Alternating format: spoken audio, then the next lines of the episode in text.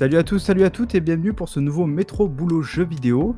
Euh, et aujourd'hui, j'ai l'honneur de- d'accueillir quelqu'un d'assez intéressant parce qu'on va, va en apprendre, à mon avis, euh, plein sur ce, sur ce métier assez spécifique. Puisqu'on reçoit donc Aurélien Loiseau. Salut Aurélien. Salut, salut. Alors, euh, alias euh, Mout, non? Mout Mout, je, Oui, voilà. J'ai vu que tu streamais un peu de temps en temps. De longues années, ça m'arrive. Je me suis lancé sur, euh, sur les jeux sur lesquels j'ai bossé, pour commencer. Ah, bah voilà, c'est bah, comme quoi. Ça, bah, tiens, on en parlera peut-être d'ailleurs un petit peu tout à l'heure de tout ça. Euh, et donc, ton, ton métier, est-ce que tu peux nous dire ce que tu fais dans la vie?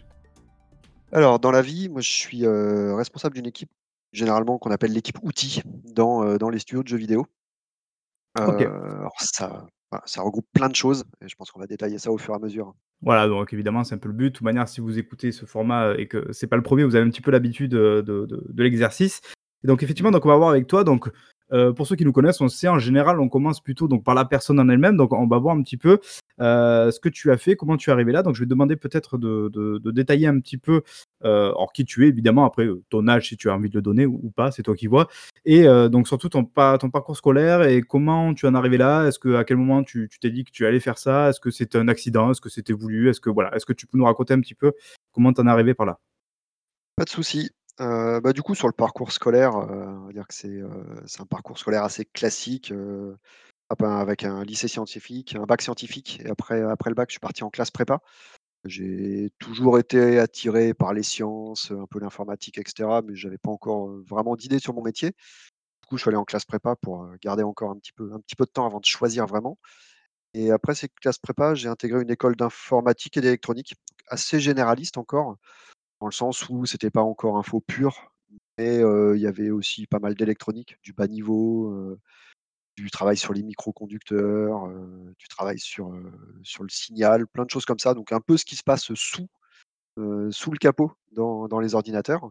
Au fur et à mesure, je me suis, plutôt spécialisé du côté, informatique pure, programmation. Là, on est au début des années 2000, c'est ça? Exactement, donc heu, l'école entre 2000 et 2003. Voilà, ça vous donne voilà. une idée sur Donc, et puis, sur mon voilà, âge. on- on- et puis on, re- on repositionne aussi peut-être l'informatique, euh, son importance, tout ça dans, dans, dans- dans tous les milieux Le ensuite bug de l'an compagnie. 2000, heu, Le- à cette Ouais. voilà, pas mal Donc de bon, choses. on a survécu, donc c'est bon, tu, tu, tu dis bon, ça peut le faire. Voilà, exactement. Alors après voilà, l'informatique, il y a toujours eu un ordinateur chez moi depuis que j'étais tout petit, parce que mon père, mon père avait fait un IUT d'informatique, donc à l'époque, c'était assez rare, on va dire, dans les années, voilà, moi je suis né dans dans les je suis né en 80, lui, heu, un tout petit peu avant, entre les années 70 et 80, avoir un un IUT d'informatique, c'était pas forcément ce qui courait les rues. Donc du coup, il y a toujours avant du coup l'ère d'Internet, du coup? Eh bah oui, avant l'ère d'internet, à l'ère du Minitel et même avant le Minitel, lui a Ah. bossé dans l'informatique Donc déjà dans la donc programmation et tout alors? ouais, ça se rapprochait de la programmation, voilà, avec, lui était plutôt de ce côté-là, au début. Ce qui fait que, bon, bah, je suis un peu comme Obélix, quoi, je tombais dedans quand j'étais petit. Il y a toujours eu un ordinateur, ça m'a toujours attiré, des choses comme ça. Il y avait des des bouquins d'informatique avec des listings. À l'époque, c'était des listings de programmes, voilà, on n'allait pas sur le site du zéro pour apprendre à programmer. Il y avait il y avait des des listings à recopier, sur l'ordinateur et jouer un peu avec. Voilà, donc tout ça depuis, depuis tout petit, c'est des choses qui m'ont toujours plus ou moins intéressé et ça a fini vraiment de de me convaincre d'en faire mon métier pendant l'école. Ce qui fait que voilà, en 2003, heu, là où j'ai été diplômé, à l'époque où j'étais diplômé, j'ai fait beaucoup plus de spécialisation en informatique pure, donc de la programmation du C, comme langage, du Java, principalement ces trucs-là, avec des stages, plutôt en C++, sur différentes choses, notamment mon stage de fin d'études qui a commencé à, vraiment me mettre le pied à l'étrier su sur différentes choses puisque j'ai bossé, dans une boîte qui faisait, qui voulait faire un un logiciel pour visualiser des images médicales.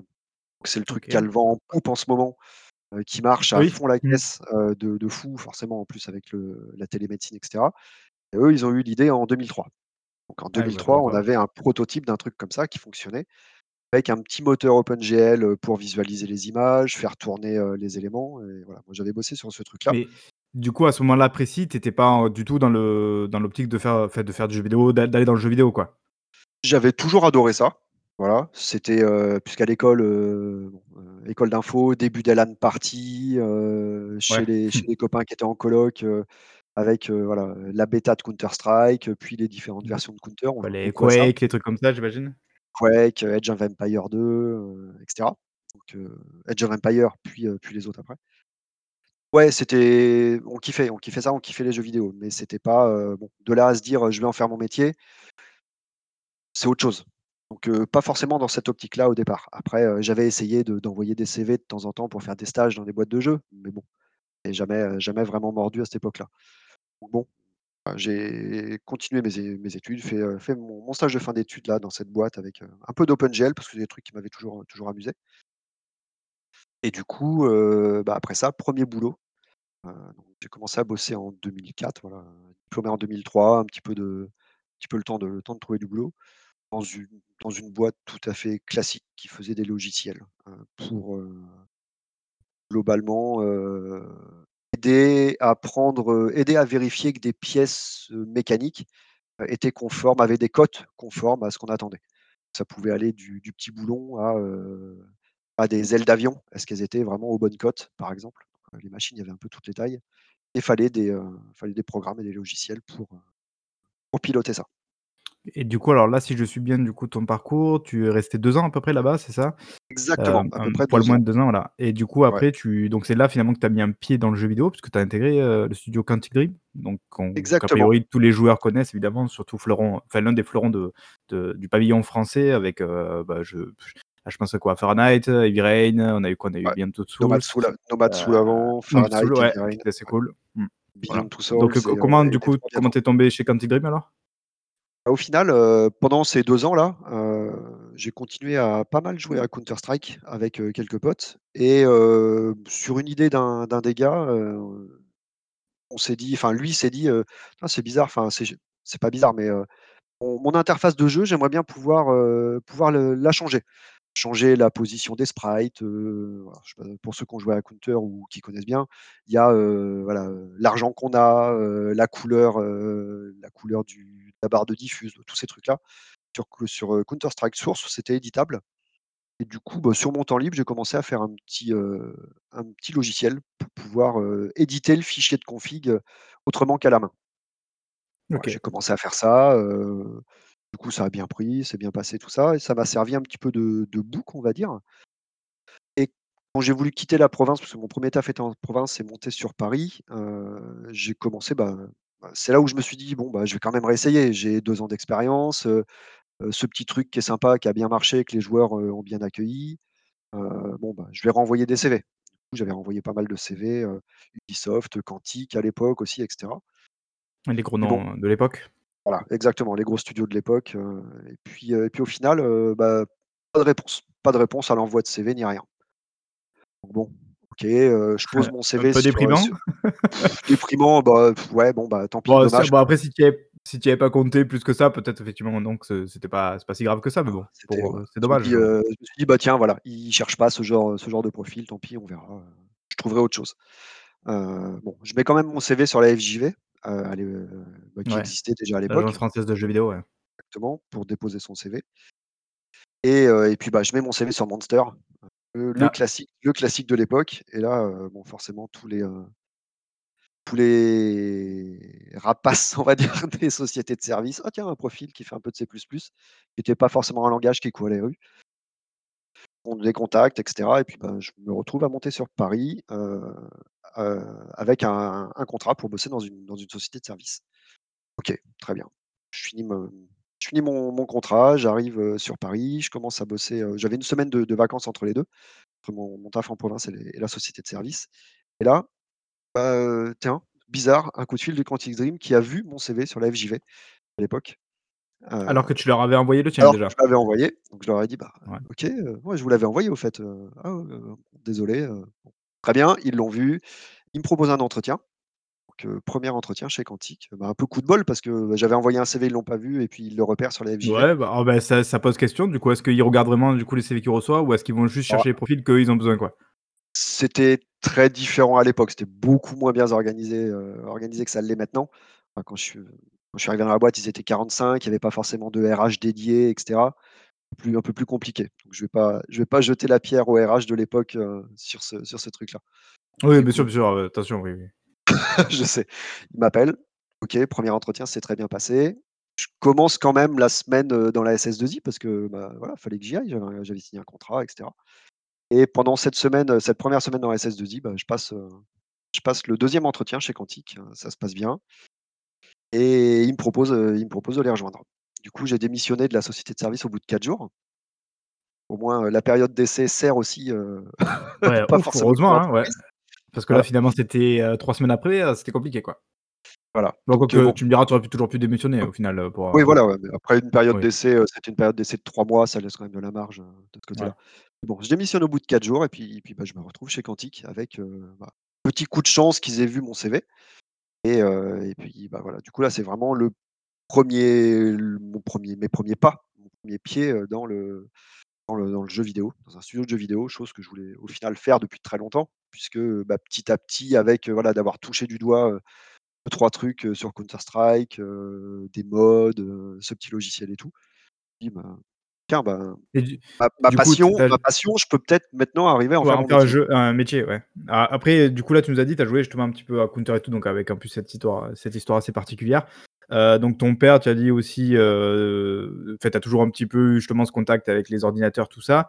Heu, du coup, dans les années 80 aussi, est-ce que, bah, justement, est-ce que tu as tu as pas touché un peu du coup aux Ata aux Atari, les choses un petit peu comme ça, on pouvait déjà faire aussi un peu de programmation? J'avais un Amstrad, j'avais un Amstrad, j'avais pas l'Atari. J'avais un Amstrad, CPC 464 avec, heu, les cassettes. J'avais pas encore les disquettes, moi, j'avais les cassettes et j'avais fait un peu de programmation dessus, justement en recopiant les listings et en modifiant des paramètres du listing pour essayer de comprendre. Alors, c'était du BASIC à l'époque, heu, pour comprendre comment, bah, ce que ça faisait. Comment, comment, modifier tel paramètre ou telle ligne de commande agissait, heu, et cetera et cetera. Donc Bah, bah, c'est assez drôle parce que j'ai l'impression que tous ceux qui sont nés finalement dans les années 70-80, i ils ont toujours ils ont moment ou autre touché à ça, en fait et que ça a peut-être aussi créé pas mal de de de de vocations Ouais, de c'est fort passer par là. C'est un bah, drôle. on n'avait pas internet, donc heu, fallait attendre, heu, voilà, on attendait avec impatience la sortie des bouquins, heu, que mon père ramenait, heu, parce qu'à l'époque, voilà, quand j'ai commencé ça, j'avais quoi? J'avais, j'avais 10 ans maxi, pas beaucoup plus. Bah, voilà, les lis les nouveaux listings, recopier ça et puis, ouais, ça a commencé à mettre, un petit peu, voilà, le Et après en termes de la programmation. parce qu'après donc fin des années 80, tu as tout ce qui est NES et compagnie qui arrive. Tu as touché un petit peu aux consoles ou c'était moins ça là, du coup? Ouais, alors, si, heu, alors un petit peu de jeux sur Amstrad, mais sinon, heu, Game Boy. Commencé vraiment avec la Game Boy. La NES, j'avais pas, j'ai eu la Super NES derrière et et derrière, c'était beaucoup plus jeux PC au final, entre, mmh. entre la NES entre la Super NES et et la console d'après, la console d'après, ça a été, ça a été la PSP. Un Oh! Ah gros gap. d'accord. Oh oui! C'est plus bon déjà, un et grand canyon.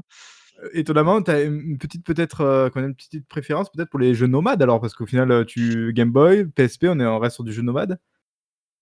Ouais, après c'était, plus l'occasion, à ce moment-là. La Ouais, oh, il faut j'ai dire aussi que la PSP, pour ceux qui peut-être ne ne la connaîtraient pas éventuellement, la PSP, heu, avait en plus un côté, heu, multimédia assez sympa, quoi. Genre pour écouter la musique ou voir des trucs, c'était assez cool, quoi. Donc c'est vrai qu'il y en a beaucoup qui l'ont eu aussi. l'objet était beau, était chouette, heu, Mmh. les les 1ers écrans un peu un peu comme ça, c'était vraiment cool. Bon, j'ai commencé à la PSP, puis après très vite, heu, PS3, heu, PS3, PS4, heu Ah, donc tu as rattaché le wagon quand même après.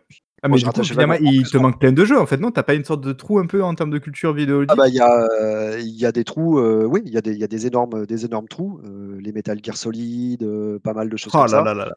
C'est pas des Ça jeux, fait mal. ou alors ou alors je piquais je piquais certains jeux, où ça m'était arrivé d'emprunter une console ou quoi. Jouer à un Dream River, ce genre de jeu. Mais ouais, non, il y a des des il y a des grosses lacunes autour de ça. Par contre, j'ai beaucoup joué sur PC, du Baldur's Gate, du Baldur's Gate 2, Ouais, heu, mmh. beaucoup beaucoup de RPG, heu, de ce genre-là, Neverwinter Nights, Heu, ça ça ça a avait un peu influencé, après je dis ça, mais j'en sais rien parce qu'on va justement, on va voir un petit peu à quoi consiste exactement ton métier. Mais est-ce que, des influences vidéoludiques peuvent influencer ton travail après derrière, la manière de faire peut-être? Ou est-ce que tu te dis: «Tiens ça, j'ai vu que c'était possible dans un jeu, est-ce que je peux développer un truc dans ce sens-là?» ou non, quelque chose comme ça? Pas je dirais pas forcément. Pas forcément dans pour mon métier en tant que développeur outil, voilà, on va l'expliquer après, où, heu, c'est pas ce qu'il y a dans le jeu qui va qui va être important, c'est plus comment on met dans le jeu OK. l'important. Bah On bah, va tu pas vas tu dire, vas nous expliquer ça justement, ouais. exactement. Donc il y a et mais je pense pas que les jeux les jeux auxquels j'ai beaucoup joué aient créé, le fait que je voulais faire ça, parce que je suis pas du tout créatif. Ça m'a pas attiré dans ce sens-là. Par contre, savoir comment ça se faisait et puis petit à petit me dire: «Bah tiens, je peux aider autrement que par le côté créa, moteur 3D ou des choses comme ça». Là, ça ça a mis un petit peu un petit peu la graine au final. Bah, Donc on retrouve finalement le parcours, scientifique. On retrouve le parcours scientifique, on retrouve, heu, ben, Counter Strike, heu, voir, heu, comment marchait l'éditeur, Hammer à l'époque, l'éditeur de de de niveau et cetera. Neverwinter Nights avait un énorme éditeur, qui était, vachement bien foutu pour éditer des maps, créer des maps, faire des choses comme ça, où tu avais pas besoin de ce côté technique et créatif pour arriver à assembler des choses, quoi. OK. Peut-être un petit peu dans ce sens-là, donc pas forcément les jeux auxquels j'ai joué, mais ce qu'il y avait autour des jeux pour, pour peut-être, voilà, me donner envie de faire d'autres trucs. Du coup, là, alors là, on retourne un petit peu sur le sur ton parcours. Donc tu arrives donc chez Quantic Dream, donc Ouais, hem, donc exactement. finalement cool. Tu tu te dis: «Bah, je vais pouvoir peut-être allier, heu, Ouais. le jeu vidéo que j'aime bien avec, avec mon métier et ma profession». Du coup, tu arrives là-bas en tant que que programmateur outil, c'est ça? J'arrive là-bas en tant que programmeur outil. Ouais, c'est ce qu'ils cherchaient. J'arrive là-bas entre Fahrenheit et Rain. Fahrenheit venait juste de sortir, OK. heu et et n'existait pas forcément vraiment encore. Heu, c'était, le début de la Du prochain projet après Fahrenheit. prochain projet, voilà, la il y avait plusieurs idées de projets comme Quantic est indépendant, il y a plusieurs idées de projets, bah, qu'il faut aller pitcher à des éditeurs pour voir si ça les intéresse de, bah, de de financer la création Ah, ça veut ça veut dire que Heavy Rain ait même pas été pitché quoi auprès de de PlayStation à ce moment-là? Les c'était vraiment le tout, tout, tout début. C'était vraiment ça et le le voilà, le gros truc qui a fait basculer, c'est la 1re démo qui a été montrée à l'E3 de la fille qui parle dans sa cuisine et cetera, tu vois? Ouais. Mais bon, le le début du projet avait été pitché et heu, c'était voilà, c'était les 1res, heu, les 1res discussions. Donc moi j'arrive là-bas pour, heu, bah, pour bosser sur les outils. Quantic Dream, c'est un studio qui a une qui a toujours, ils utilisaient pas de tout était fait chez eux. Moteur graphique, c'était pas l'Unreal Engine, c'était pas, heu, Unity existait pas Mmh. encore à l'époque ou pas trop. C'était pas l'Unreal Engine, c'était pas, heu, le Source Engine, heu, que Valve aussi Ouais, Valve, C'était fait en interne quoi, maison. exactement, tout est fait en interne, tout est fait maison, donc le moteur, graphique, le moteur d'animation, le moteur physique, personne fait un moteur physique en interne, donc ça c'était, un Mais là d'ailleurs, bah, j'ai peut-être une petite question un peu de de novice évidemment dans dans tout ça. Justement, quand tu crées un moteur maison, heu, c'est vraiment possible de partir de 0-0? Ou je veux dire, tu t'inspires pas quand même à un moment donné d'une structure qui existe déjà quoi, dans dans le moteur? Je sais pas Alors si tu vois ce que je veux dire? Tu, heu, tu vas t'inspirer de oui, tu vas t'inspirer de de façons de faire, tu vas, alors ça quand on dit moteur, il y a plein de choses différentes. Il y a le moteur graphique, OK, donc ça tu t'inspires de, bah, moteurs graphiques existants et suivant ce que tu veux faire sur ton jeu, heu, il y a une grosse partie des améliorations et des choses que tu fais dans le moteur graphique, où tu t'inspires aussi de papiers mathématiques pour, heu, ben, comment je rends des ombres alors, dans le cas de Quantic, en tout cas, où ce qu'on voulait faire, heu, on voulait quelque chose qui soit très, visuellement, réel, on va dire. Réaliste, ouais. Réaliste.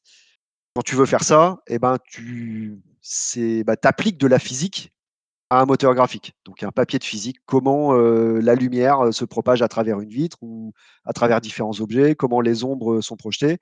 Bah, il y a plein de modélisations mathématiques qui existent et tu te bases là-dessus pour implémenter les algorithmes qui correspondent à ça, parce que c'est ce que tu veux dans ton moteur. Et du tu coup, à pars, aucun pars moment à aucun moment tu te dis: «Bah, tiens, je donc je dois faire ça». Bah, justement, par exemple, là, je suis en train de travailler sur la lumière, sa propa propagation peut-être, la manière dont ça réfléchit, je sais pas, de ce genre de choses. Heu, tu te dis enfin, à aucun moment tu dis: «Merde, là, je vois pas je vois pas comment on peut faire» et du coup, il y en a pas un qui vient te dire: «Mais eux, je sais qu'ils font comme ça là-bas, est-ce qu'on peut, heu, essayer de faire un truc comme ça?» ou C'est là c'est là où des choses comme la GDC, la Game Ouais. Developer Conference ou des trucs comme ça, où tu as des, gens qui viennent expliquer comment ils ont résolu tel ou tel problème. Bah, tu t'inspires de ces choses-là aussi, quoi. Et tu vas mais tu peux pas t'inspirer d'un bout de code ou reprendre un bout de code qui existe Ouais, là, c'est breveté et tout ça, enfin, j'imagine qu'il y a une, heu, propriété il y a intellectuelle. voilà, il y il y a un peu de secret dans le milieu, heu, et cetera. Après, bon, au fur et à Ah bah mesure bah, d là, tu vois, tu me dis ça, je pense à un cas, je sais pas si tu avais suivi ça, il me semble que c'était, heu, alors c'est pas Shadow of War, c'est le précédent, je sais plus, c'est le jeu, le jeu Anneaux, mais Seigneur des Anneaux, ouais. Heu, avec un côté un peu un peu Assassin's Creed et justement alors je sais plus comment il s'appelle le 1er, c'est pas Shadow of War, je crois que c'est celui d'avant. euh, où il, soupçonnait qu'ils aient repris des, bouts de code entiers de Assassin's Creed 2. Euh, ah apparemment, certains avaient vu ça, mais en voyant le jeu, en jouant le jeu, ils se sont dit, mais c'est flagrant en fait qu'on retrouve des mécaniques entières de, du code. Oh, j'ai plus souvenir, ça fait un moment, ça fait des années. Mais je, crois, alors je sais pas si, c'était peut-être l'un qui avait bossé justement sur Assassin's Creed 2 qui s'est dit, mais attends, mais là je reconnais mon, travail entre guillemets. je, je sais pas, c'était assez fou de, voir. Donc, a priori, ça doit quand même arriver à des moments qu'il n'y ait, pas du vol, mais du. C'est certain qu'il y a des, des, inspirations très profondes, on va dire, euh, suivant les jeux. Ça, oui, euh, très clairement. Après, voilà, sur les jeux quantiques, sur le moteur, il y a, il y a eu des inspirations, savoir comment euh, comment implémentes et comment tu, fais en sorte que ton moteur soit rapide, etc. Bah, tu t'inspires, tu t'inspires de ce que font les autres. Par contre, sur le côté outils, sur, sur le côté outils au sens large, c'est-à-dire ce qu'on appelle les pipelines de production, comment on produit un jeu à embranchement. Ben, là, par contre, il a fallu, qu'on bah, qu'on essaye et qu'on invente là-bas des choses pour arriver à le faire. Quoi. Parce qu'il y a beaucoup plus d'assets qui, sont produits, des animations, des personnages, des décors, etc. Comme c'est pas linéaire, ça te rajoute beaucoup de choses à produire. Et si tu fais pas attention à bien suivre ce qui est déjà produit, à, bien suivre ta production, ça peut vite devenir compliqué et devenir un, gros gros truc à suivre. Quantique a toujours été très attaché à beaucoup faire en sorte qu'il y ait des outils et des choses pour aider les gens à bien faire leur boulot de manière générale. Donc, donc finalement, ils se reposent beaucoup sur vous, quoi. Ils se reposent beaucoup sur la tech et la R&D de manière générale. Outils, on ne peut pas faire des outils tout seul, on s'appuie sur le reste de la R&D. Le, donc, Quantic a toujours beaucoup beaucoup investi dans sa R&D en se disant, euh, ben, quelqu'un qui est créatif, je veux pas qu'il ait à se soucier de trop de choses techniques. Je, je veux qu'il bah, qu'il arrive à bosser qu'il arrive à faire son métier en ayant le moins d'aspérité possible autour, autour de lui sur les, sur les logiciels à utiliser. Que le mec travaille, ils se disent, fait qu'au moment où ils se disent, bah tiens, on va faire ça, ils se disent pas genre, ah, bah, attends, est-ce que c'est possible? Est-ce Comment je fais? Est-ce que je dois taper une ligne de commande quelque part? Est-ce que, est que je dois faire 50 000 clics dans, dans 50 000 logiciels? Non, ok, j'ai besoin de faire ça si je veux faire ça, c'est un clic ici, un clic là, et je peux avoir le résultat dans mon, euh, dans mon moteur. Ah, mais du coup, ça veut dire qu'au euh, au moment de la création des outils, en fait, est-ce que vous faites euh, comment dire, une sorte de. de j'ai pas le mot, une sorte d'interface un peu, on va dire, qui, qui, vulgarise un peu vos, outils, quoi? Je, sais pas si me fait comprendre. C'est globalement, c'est tout à fait ça. Parce que les outils, on va s'appuyer sur ce que font, sur, sur, ce que fait le reste de l'équipe R&D en interne, il y a le moteur graphique, il y a le moteur d'animation, toutes ces choses-là, c'est technique. Et bah, en gros, il faut.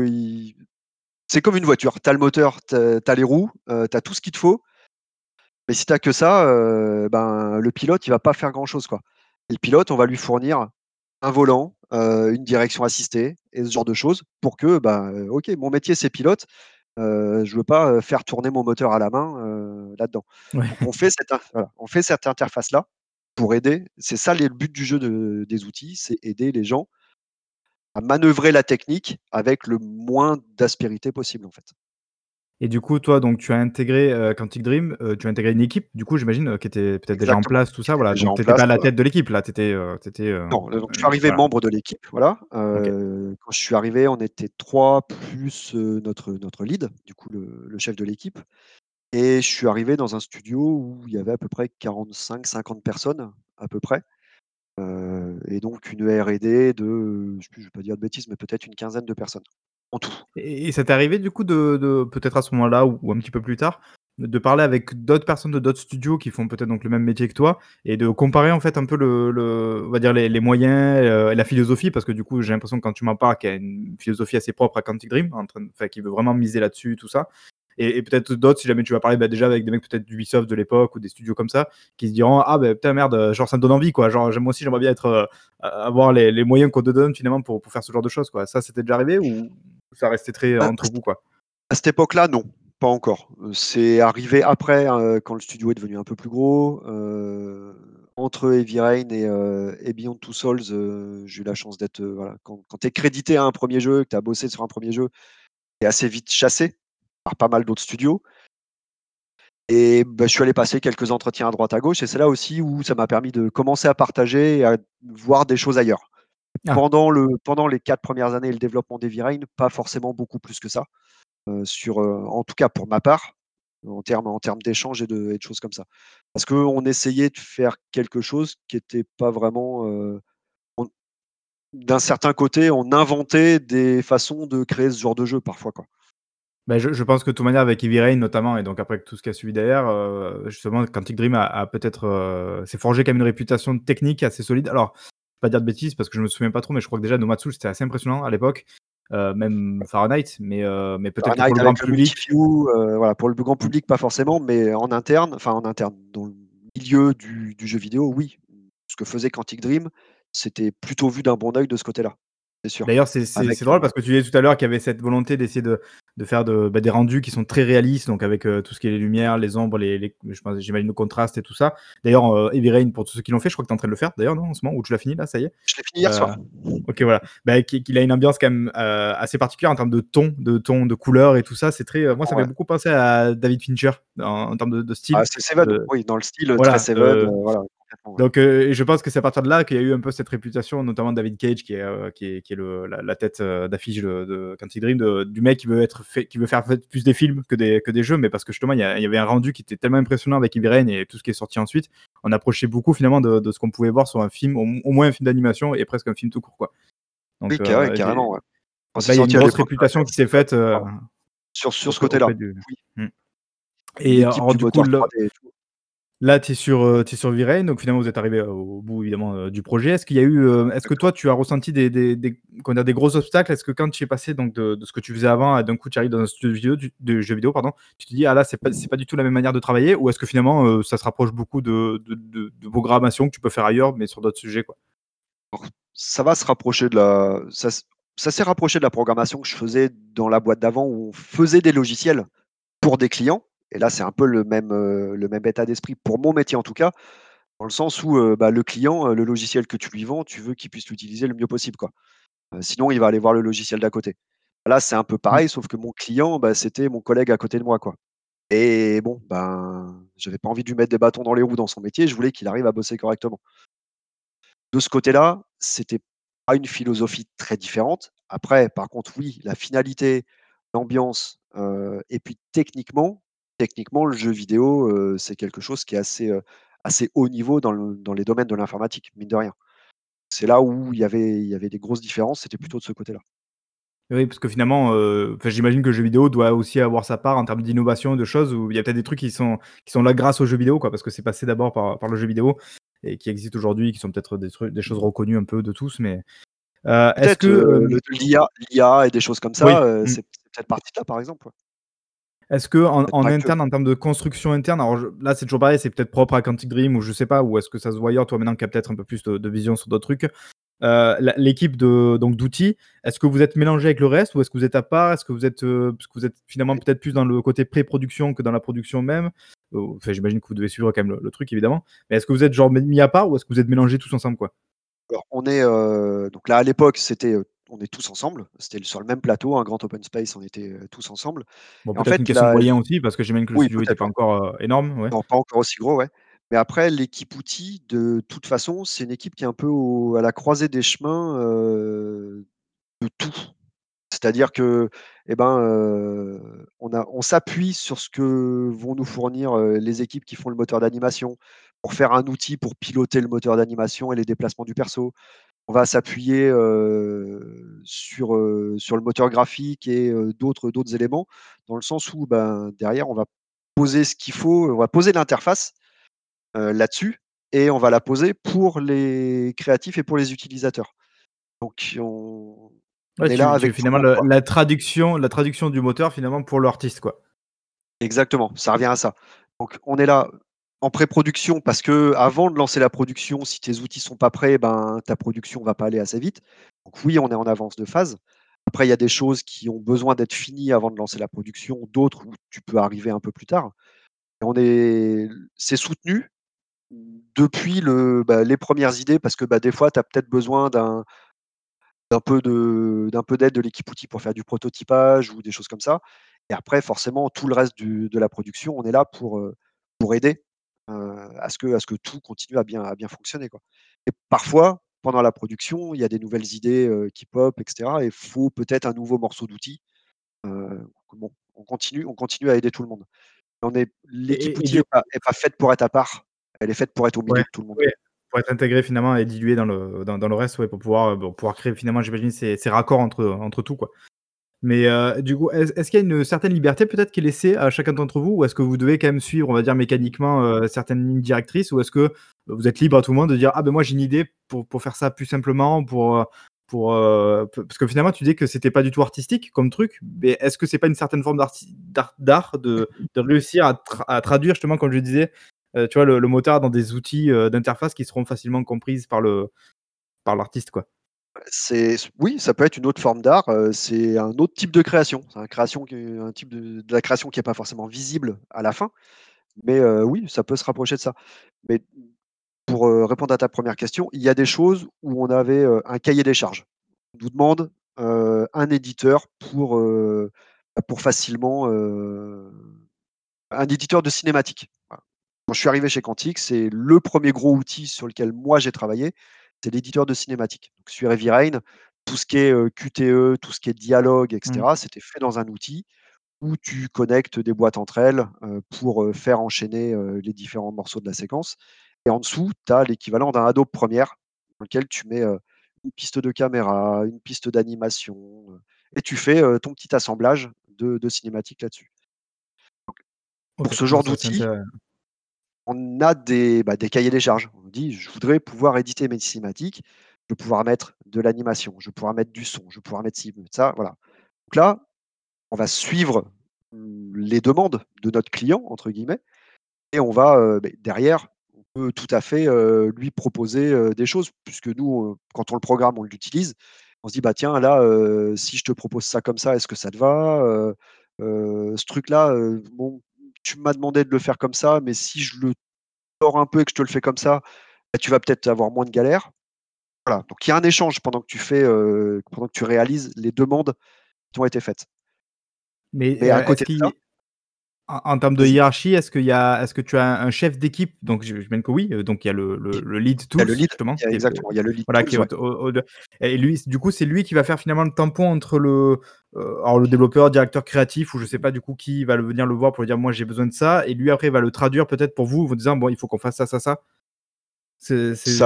Il y a il y a cette partie de son métier au lead qui va être ça, qui va dire, OK, recueillir les demandes des autres leads qui, eux, auront recueilli les demandes, heu, de leurs équipes ou alors, heu, qui qui qu'ils vont devoir implémenter dans le jeu et qui vont faire ces demandes. Donc le lead va être là pour, heu, pour récolter un peu toutes ces demandes-là, dispatcher ça, en saucissonner ça en tâches, traduire un peu le cahier des charges en spécifications techniques, voilà, réfléchir un petit peu à ces moments-là, à ces à ces éléments-là et puis, bah, voir avec son équipe pour dispatcher dispatcher ça.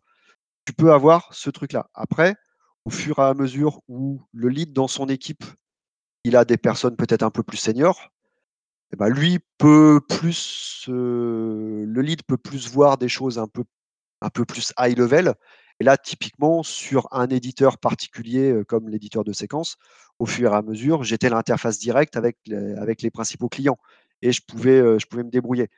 Par contre, le lead, il est là pour garantir que quand tu fais un outil, tu vas pas faire un tu vas pas faire un truc, juste un outil dans ton coin.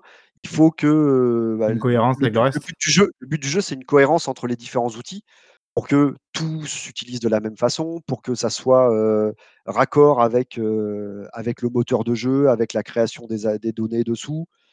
Il est là pour, faire le gardien du temple et bah, tu voilà, tu vas pas te lancer dans un dans un langage différent je caricature et Oui bien sûr, ouais. outil, il faut que tout se heu, réponde et tout soit cohérent, quoi. exactement. Donc lui, il va être, il va être garant de ce genre de choses-là. OK, d'accord et heu, donc heu, donc tout ça finalement tu tu apprends donc heu, dans dans le feu de l'action avec Heavy Rain, heu, un petit peu comment tu peux adapter ton métier, heu, aux jeux vidéo. Heu, du coup, c'est quoi? Alors le projet d'après, heu, de souvenir, c'est, heu, C'est Détroit, c'est Beyond. ça? Non, c'est Beyond Two Beyond Souls Beyond Two Souls, entre ouais. les 2, ouais. Heu heu, du coup, bah, là, pareil, donc j'imagine que tu es reconduit parce que toi, tu as été engagé en en interne, c'est ça? Alors Pas moi, comme, j'étais en ouais, heu j'étais en interne, j'étais en CDI, en interne, heu, Mmh. voilà. Et d'ailleurs, beh, alors, heu, en général, on sait qu'en termes de de full production, comme on appelle ça, dans un jeu, dans dans un développement, Mmh. c'est là où normalement le studio va, heu, souvent chercher des mecs en en externe qui sont juste là, donc du coup, pour épauler le temps de de la full production. Ouais. Heu, c'est pareil, même par parmi les les mecs pour les outils, vous avez des des g des gens qui sont là en externe pour vous donner un coup de main à ce moment-là? Ou ou nous enfin, en en outil, vous êtes que du que de l'interne, quoi? Alors en outil, on est que de de manière générale en R&D, alors après je parle pour Quantic, mais bon, j'ai un peu les mêmes les mêmes échos de de beaucoup d'autres studios, mais enfin, je parle de mes expériences, on va dire. La R&D, c'est de l'interne. Parce que tu capitalises parce que c'est un sur secret, enfin, il y a un secret de travail, quoi, un secret de Il y a un secret de travail et puis tu capitalises sur, oui, sur ce qui fait ta di potentiellement ta différence, ça va être, la technique du jeu. Un jeu, qui va, les mécaniques de jeu, tu peux les retrouver, elles sont plus facilement copiables parce que, bah, tu regardes, un jeu et tu fais: «Ah bah tiens, c'est sympa, c'est rigolo de faire cette chose-là». Rien n'empêche quelqu'un d'autre de se dire, dans son jeu, «Bah, je vais faire le truc rigolo que j'ai vu dans le jeu d'à côté». Par Oui, contre, le ouais. voilà, il y a pas de rien ne l'empêche. donc Le là, côté veut technique dire que là, aujourd'hui, quand tu joues un jeu qui n'est entre guillemets «qui n'est pas le tien», enfin, sur lequel tu n'as pas travaillé, tu tu tu le vois ça? Il y a des trucs où tu dis: «Ah putain, ça ça c'est pas mal, j'imagine qu'ils ont fait ça comme ça» ou alors comment est-ce qu'ils ont fait ça? Comment ils ont pu le traduire, simplement pour les artistes, non? Tu as ce genre de réflexion, une sorte de déformation professionnelle ou? Beaucoup moins que certains collègues, dans le sens où, heu, voilà, je sur les par mon métier, je suis pas, heu, voilà, je vais pas me dire: «Ah bah tiens, c'est bizarre l'animation, heu, elle fait des plops», et je vais me dire que, c'est parce qu'ils ont mal fait ça dans leur outil, Maya, ils ont mal réglé telle courbe et voilà. Je sais que j'ai des collègues et des anciens collègues, ça ils ça va leur sauter aux yeux. J'ai la que chance d'encore que beaucoup apprécier de jouer à un jeu sans forcément, voir les trucs, et les défauts, quoi. Bah, après, justement, alors je là, c'est totalement perso évidemment comme, ressenti, quoi. Mais j'ai l'impression finalement quand tu nous parlais et tout que que tu es pas finalement un ha un hardcore gamer, quoi. Genre tu es pas, brûlé de passion par le jeu vidéo et genre justement, bah, comme beaucoup Ah je joue depuis je tout petit, tu avais envie de faire que ça ou alors, mais j'ai toujours adoré ça, mais mais il y a cette partie de recul où, c'est mon métier et j'adore jouer, mais j'ai envie de continuer à adorer jouer. Oui, tu as tu Je as pas sais envie, pas, ouais, que ça devienne un que je travail me mets, ouais. exactement, peut-être qu'inconsciemment, je me mets, heu, je me mets ce genre de barrière. Je joue beaucoup, heu, Destiny 2, j'arrête pas d'y jouer, par exemple, il y a beaucoup de jeux sur lesquels je passe je passe énormément de temps. Je vais chasser les trophées platine, ce genre de choses. Je suis pas, j'ai joué beaucoup à Counter, je suis en train de m'y remettre un peu, ce genre de choses. Ah. Mais On bon, a on a un dans l'équipe heu qui est fa fan hardcore aussi de de Counter. Bah, je suis fan hardcore de me prendre des headshots pour le moment, mais ça va revenir. Non, mais je je comprends un peu ce que tu veux dire dans le sens où, bah bah, même nous dans l'équipe, heu, ça nous est arrivé, tu vois, donc de faire, heu, bah, vu qu'on a un peu écrit pour les sites à droite à gauche, de faire des des tests avec embargo et tout ça et on se rend vraiment compte au bout d'un moment qu'à force de faire ça, ça devient mécanique en fait de jouer et du coup, tu te rends compte qu'en fait, au lieu de juste alors j'ai un exemple que j'ai en tête avec Gears 4 par exemple justement, où où le juste de de profiter du coin, d'avancer, de de vivre en fait finalement le jeu, quoi. Je me retrouvais à tirer sur les panneaux pour voir s'il y avait de la physique ici et là, pour voir, Ouais. heu, comment et là je me dis: «Mais putain, mais en fait, je profite pas du tout de du jeu, quoi». C'est terrible d'en arriver là, quoi.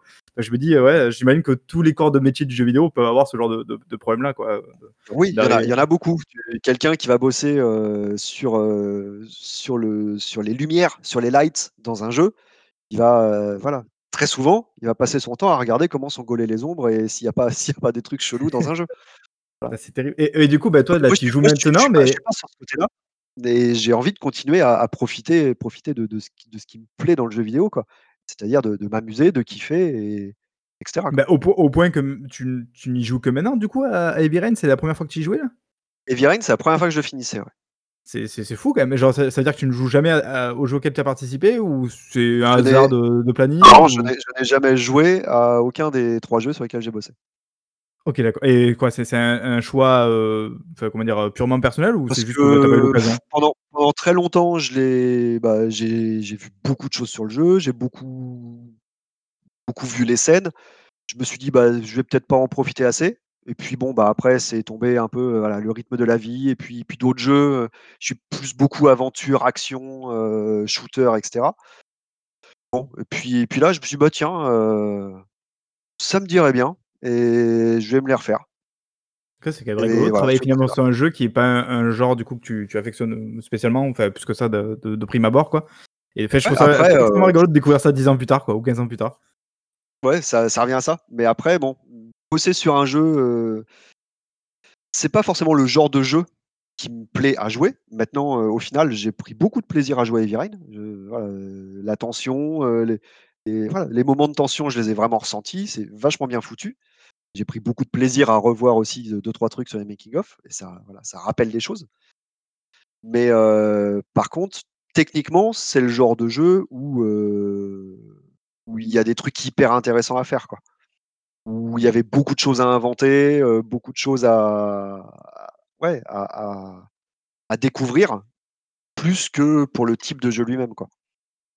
Ouais, du coup, ça veut dire qu'il y a il y a forcément des jeux qui sont plus intéressants au niveau outils que d'autres? Enfin, je veux dire, heu, bah, là, effectivement, là, typiquement sur un projet où tu tu tu dois «inventer» entre guillemets des choses qui ne peut-être ne se voient pas encore ailleurs ou quoi, quoi. C'est forcément, j'imagine, plus excitant que de de faire un un jeu qui est totalement rodé, dont le le moteur et les outils sont rodés. Je veux dire un jeu comme Call of Duty, j'imagine que les les outils sont rodés, en fait, du coup? C'est des trucs peut-être Oui, au a final, oui. Au final, ils refont des voilà, c'est une nouvelle version du moteur, une nouvelle version des outils, mais tu les améliores, tu mais il y a pas de c'est du de «connu» entre 0, ouais. guillemets, quoi.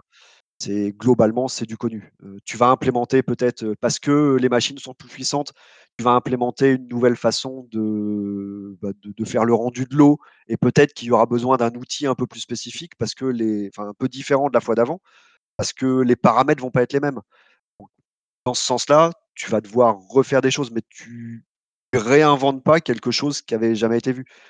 Chez Et et Quantic, du il y a un coup, ça ça peut ça peut décider ta trajectoire dans dans dans ton métier, quoi? Est-ce que, heu, si jamais tu dois, bah, du coup, quitter un studio et que et tu tu vas voir un autre, est-ce que ça fait partie des trucs en te disant: «Il faut que le projet sur lequel je sois, soit excitant» ou est-ce que tu dis: «Bah, finalement, heu, un métier, c'est un métier, heu, genre j'y vais et je fais juste ce qu'on me demande, quoi»? Non, il y a ce côté il y a ce côté excitant. Bosser sur un moteur qui existe déjà, qui est pas un moteur interne, c'est quelque chose qui voilà, si j'avais 2 propositions, heu, dans 2 gros studios, mais un, heu, c'est, heu, Unreal ou Unity et l'autre, c'est un moteur fait maison avec, des outils faits maison, j'aurais un peu plus tendance à aller dans le truc fait maison. Parce que, bah, il y a peut-être plein de choses à découvrir, sûrement plein de problèmes, mais c'est ça qui fait le sel, du truc, quoi. Oui. OK, résoudre des problèmes, c'est c'est c'est ce qui fait, bah, c'est ce qui fait la beauté du truc, quoi, c'est ce qui fait avancer. OK. Heu, ç ça ouais, ça ça décide un peu «ma trajectoire» entre guillemets, quoi. Et du coup, alors une fois que tu as terminé, donc on l'a dit tout à l'heure, Heavy Rain, donc basculer sur, heu, Beyond Two Souls, j'imagine. Ouais, tu tu toi, tu as évolué au sein de l'équipe ou, tu es resté un petit moment au même niveau entre guillemets? Comment ça s'est passé du coup? Entre les 2 projets, c'est là où j'ai évolué, où je suis passé lead, moi de mon Ah de ah ouais, outils. directement, au bout d'un Voilà. projet alors? Au ouais, enfin un projet un projet de 4 ans quand même. Oui, c'est sûr. Non, mais je veux dire, il a pas fallu attendre parce que finalement tu es resté, je vois, heu, 12 ans 12 ans au sein de Quantic donc ouais, 12 ans en tout, ouais. 4 ans, bah, ça nous fait, heu, ça nous fait un tiers, grossièrement. OK, donc tu as tout de suite été devenu lead. Est-ce qu'il y a un seul lead tools ou est-ce qu'il y en a plusieurs? Alors on avait 2 types d'outils, donc là au final on s'est retrouvés donc on sur la fin d'Heavy Rain, on était 6 dans l'équipe outils, avec notre lead. Notre lead est monté lui, il est passé directeur technique, plus OK. gestion de toute la R&D. Donc avec, l'équipe, l'équipe qui gère le gameplay, l'équipe du moteur graphique et cetera, donc lui est passé au-dessus et sur l'équipe bah, là, ouais, typiquement, je pense à directeur technique, un mec comme, bon, tu dois connaître du coup, Julien Merceran? oui, par Voilà, exemple, qui est connu, enfin pour le le et à taf qu'il a fait Japan, notamment sur, Fox le Fox Engine qui est qui est j enfin qui tabasse, qui tabasse en tout cas la gueule, et qui est voilà, donc lui, justement par exemple, il est directeur technique, donc ça, c'est encore au-dessus de lead tool alors? C'est encore au-dessus. Le directeur technique, c'est, heu, c'est le le lead de tous les leads, voilà, OK. pour tout toute la partie technique? c'est l'anneau unique, on va dire, OK. pour toute la pour toute la partie technique, ouais, voilà, lui, il voit et la cohérence de de des trucs qui ont déjà eux-mêmes leur propre cohérence, mais il faut qu'en plus il y ait une cohérence globale technique, une cohérence plus globale exactement, heu, avec, plus de Se projeter plus sur, heu, des évolutions, heu, anticiper. Il est beaucoup là, donc pour garantir la cohérence et aussi pour anticiper, heu, l'évolution de la R&D, l'évolution, de la technique de manière générale. Peut-être que, bah, il faudrait plus s'orienter à un moment donné vers tel ou tel langage si on veut travailler sur tels aspects, de la R&D, mais sur d'autres, ben, voilà, on va garder les langages qui existent. Il fait il y a de la veille technologique, heu, il y a des choses comme ça. Le directeur technique est là pour, voilà, toi, en tant que lead tools, du coup, c'est à lui que tu réfères? Ouais, Le directeur technique, c'est, heu, c'est mon référent, ouais.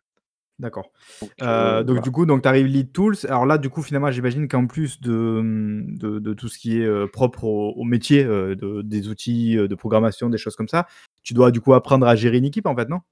Et du coup, voilà, là, il y a la partie management qui arrive en plus. Donc heu, alors on s'est Bah, séparés toi, le 2 en scientifique, ça 2 t'a pas fait bizarre d'avoir du Ouais, enfin, management? au final, heu, non, parce que voilà, j'ai toujours été quelqu'un qui, qui aime le contact, qui aime, voilà, j'ai très, très, très longtemps joué au basket en étant meneur de jeu. Meneur de jeu au basket, bon, ben bah, il est là pour un peu organiser son équipe, faire en sorte que tout se passe bien, pas que voilà, si un mec, il est laissé dans un coin, 3 fois de suite sur un système, bah, le système d'après, il faut peut-être le mettre, lui passer la balle pour que, bah, il reste aussi dans le coup.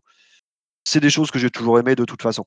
Donc c'était, OK. globalement une évolution logique et sur le côté, plus voir qu'un seul outil, mais voir un petit peu plus un peu plus large, de manière générale. Donc ça, c'était, heu, et du coup, c'est eux qui t'ont proposé, cette, j'allais dire cet upgrade, ce, cette ouais, montée en gamme, voilà, c'est eux qui te l'ont proposé du coup, qui sont venus te chercher, enfin qui sont venus te chercher entre guillemets dans dans l'équipe interne en disant fait ça s'est fait, heu, ça s'est fait naturellement. Ça s'est fait naturellement parce que, ben, au final, j'avais dû a priori bien me débrouiller avec les outils qu'on m'avait confiés et parce que, heu, niveau relationnel, ça se passait très bien et puis que ça faisait sens, de quoi. de de garder voilà. Au final, ça s'est ça s'est goupillé comme ça, quoi Et et donc donc du donc coup, le finalement, tu as été lead tool sur, heu, jusqu'à quel projet du coup? Tu as travaillé sur Beyond Two Souls, heu, sur, heu, il y avait Ouais. heu et c'est le dernier non? je crois d'ailleurs Détroit oui, en date? Détroit, c'est le dernier, ouais.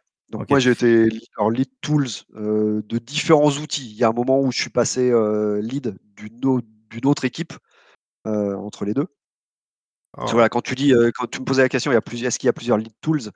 À la fin d'Heavy Rain, on a détecté vraiment 2 métiers tools différents, des tools plus orientés data, on va dire, de la base de données, le suivi de la production du jeu et des choses vraiment plus, heu, pas de l'informatique de gestion, mais presque au final.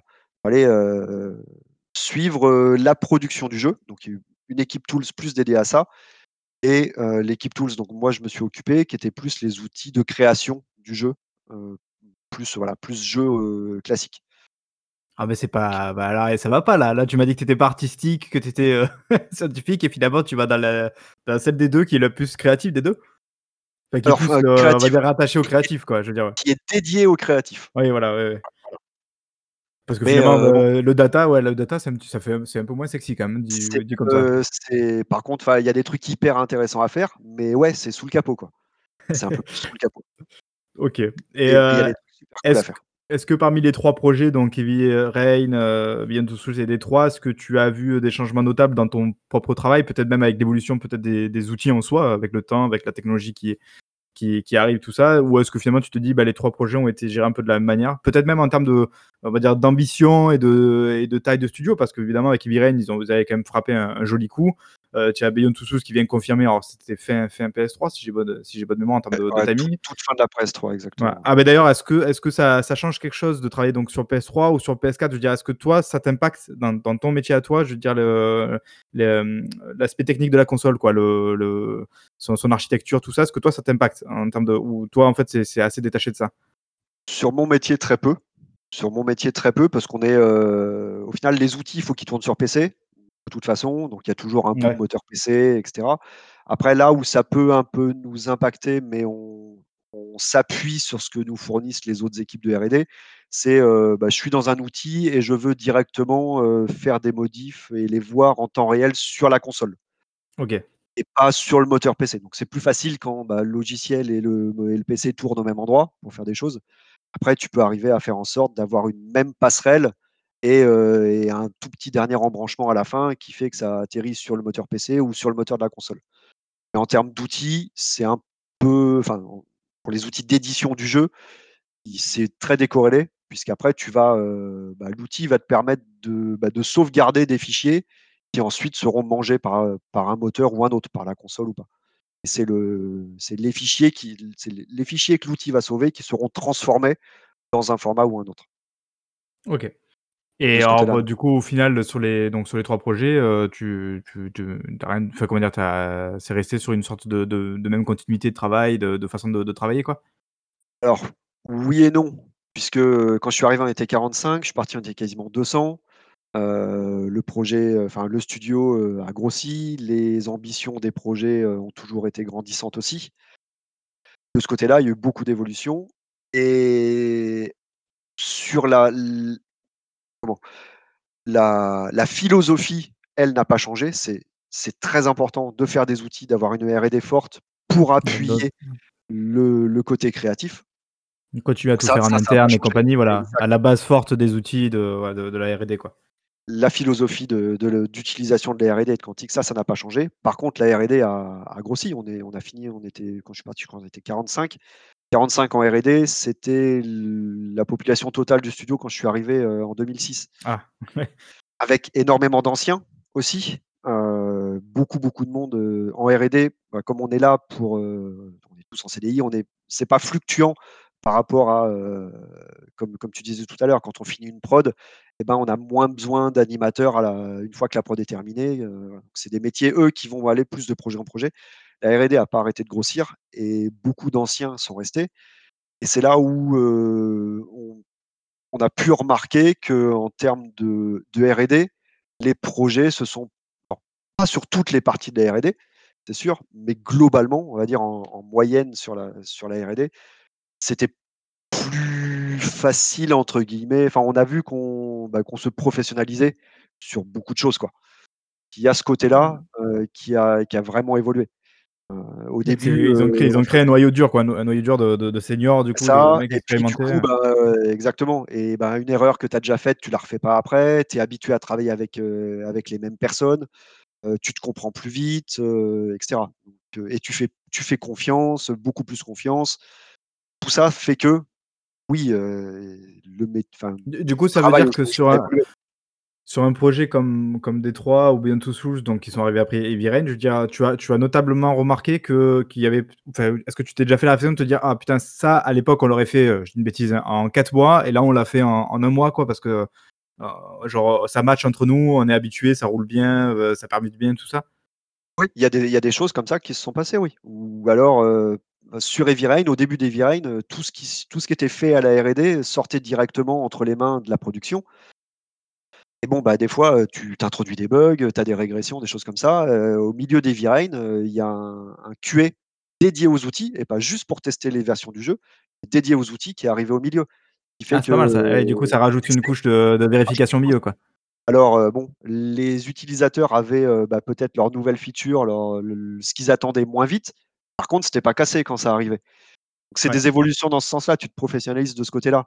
Heu, tu sais que, voilà, tu tu optimises, tu tu lisses, tu gommes, les aspérités. Au début, au début de des jeux sur, sur PS4, on récupérait, la build du jeu était faite toutes les nuits. Bon et puis, bah, un Blu-ray de de PS4, heu, même en milieu de prod, tu es à 30-40 gigas. Voilà, bah, au début, heu, sur sur les 1res, heu, 1res itérations, on allait le chercher à la main sur un même serveur et si tout le monde y allait, heu, le matin à la même heure, heu, bah, ça écroulait les perfs. Ouais. Du coup, bah, c'est là où tu te dis: «Merde, bah, ce truc-là, on va faire un truc», bah, il y a un des un des développeurs sur son temps libre, il a fait un petit outil qui permettait de faire du peer to peer de distribution de la build et c'est là, du coup, où tu te rends compte que, bah, les erreurs, tu les répètes pas, tu tu avances, Et et ça veut dire qu'il a fait ça de son propre chef? Par exemple. Donc Ah bah, donc on revient à ce qu'on disait tout à l'heure, il y a quand même une liberté de de de chacun, là où, ouais, j'ai pas fini j'ai pas fini tout à l'heure, j'ai oublié de de continuer, mais voilà. Il y a ce côté-là où, heu, bah, des fois, tu t'assois à côté de quelqu'un et tu le vois galérer et tu te dis, heu: «Bon, heu, moi, je je connais, ce morceau d'outil, telle autre équipe que l'utilisateur connaît peut-être pas très bien». Toi, tu fais des équipes des des outils pour toutes les équipes. Donc tu vois un petit peu, heu, la totalité des choses et tu dis: «Ben, tiens, si je récupère peut-être un morceau de ce qu'on a fait pour l'autre équipe et que je le branche avec peut-être un nouveau truc ou peut-être un autre truc qui existe ailleurs, celui-là, je vais lui améliorer sa vie». Il y a ce côté-là qui fait partie intégrante du métier aussi. Tu te rends compte, de ça tu le vois galérer ça justement. C'est intéressant de de de demander, est-ce que, hem, parce que finalement, donc tu as besoin quelque part aussi d'avoir le ouais, le donc le le retour, heu, utilisateur donc de des Ah artistes et compagnie.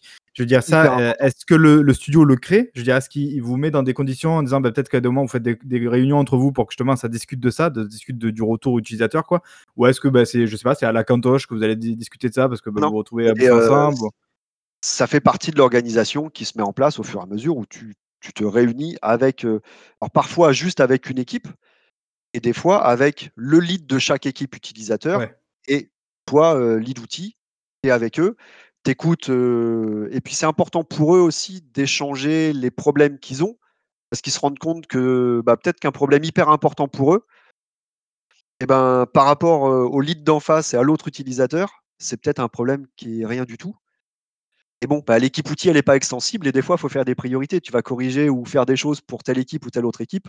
C'est bien aussi de mettre tous les utilisateurs ensemble pour qu'ils se rendent compte que, heu: «Ah OK, d'accord, bon, ce que j'ai, c'est déjà pas mal. Je sais que ça arrivera un peu plus tard ma correction. Par contre, mon collègue en face pour faire tel truc, je comprends que la priorité lui était donnée». Ouais, OK, ouais, c'est intéressant. Bah, ouais, on est vraiment dans du pure management, quoi. Quand et quand on parle aujourd'hui finalement de crunch et tout, voilà.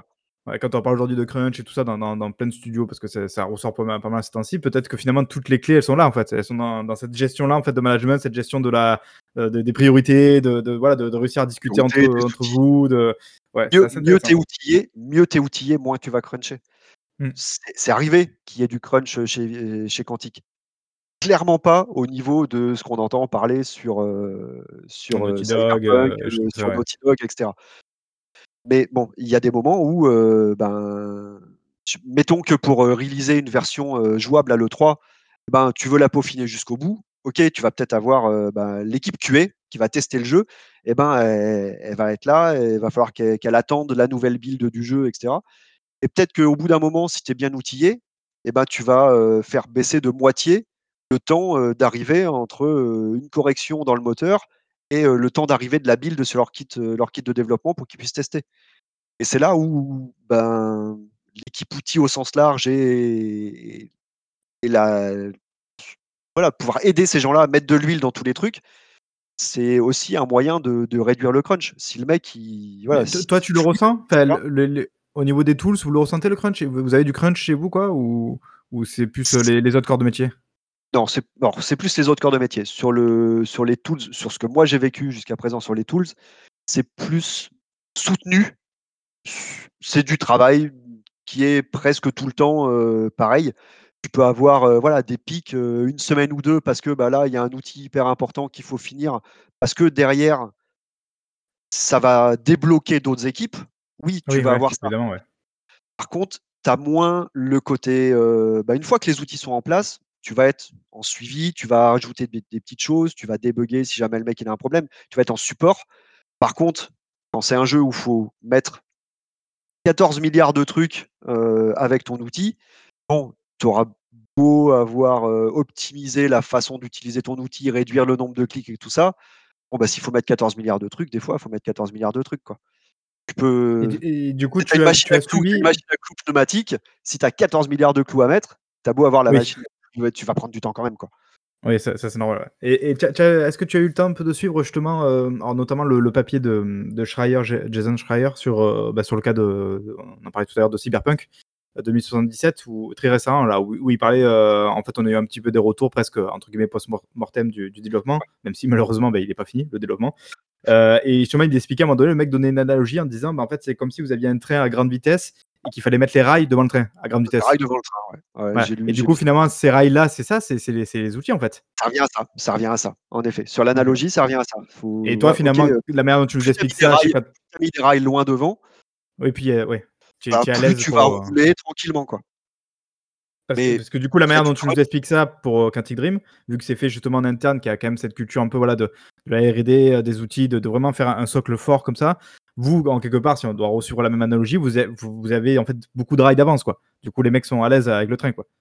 c'est le but du jeu. Des fois, on n'y arrive pas, mais en tout cas, la philosophie de mon expérience, enfin, par mon expérience, la philosophie que j'ai vue, c'était ça.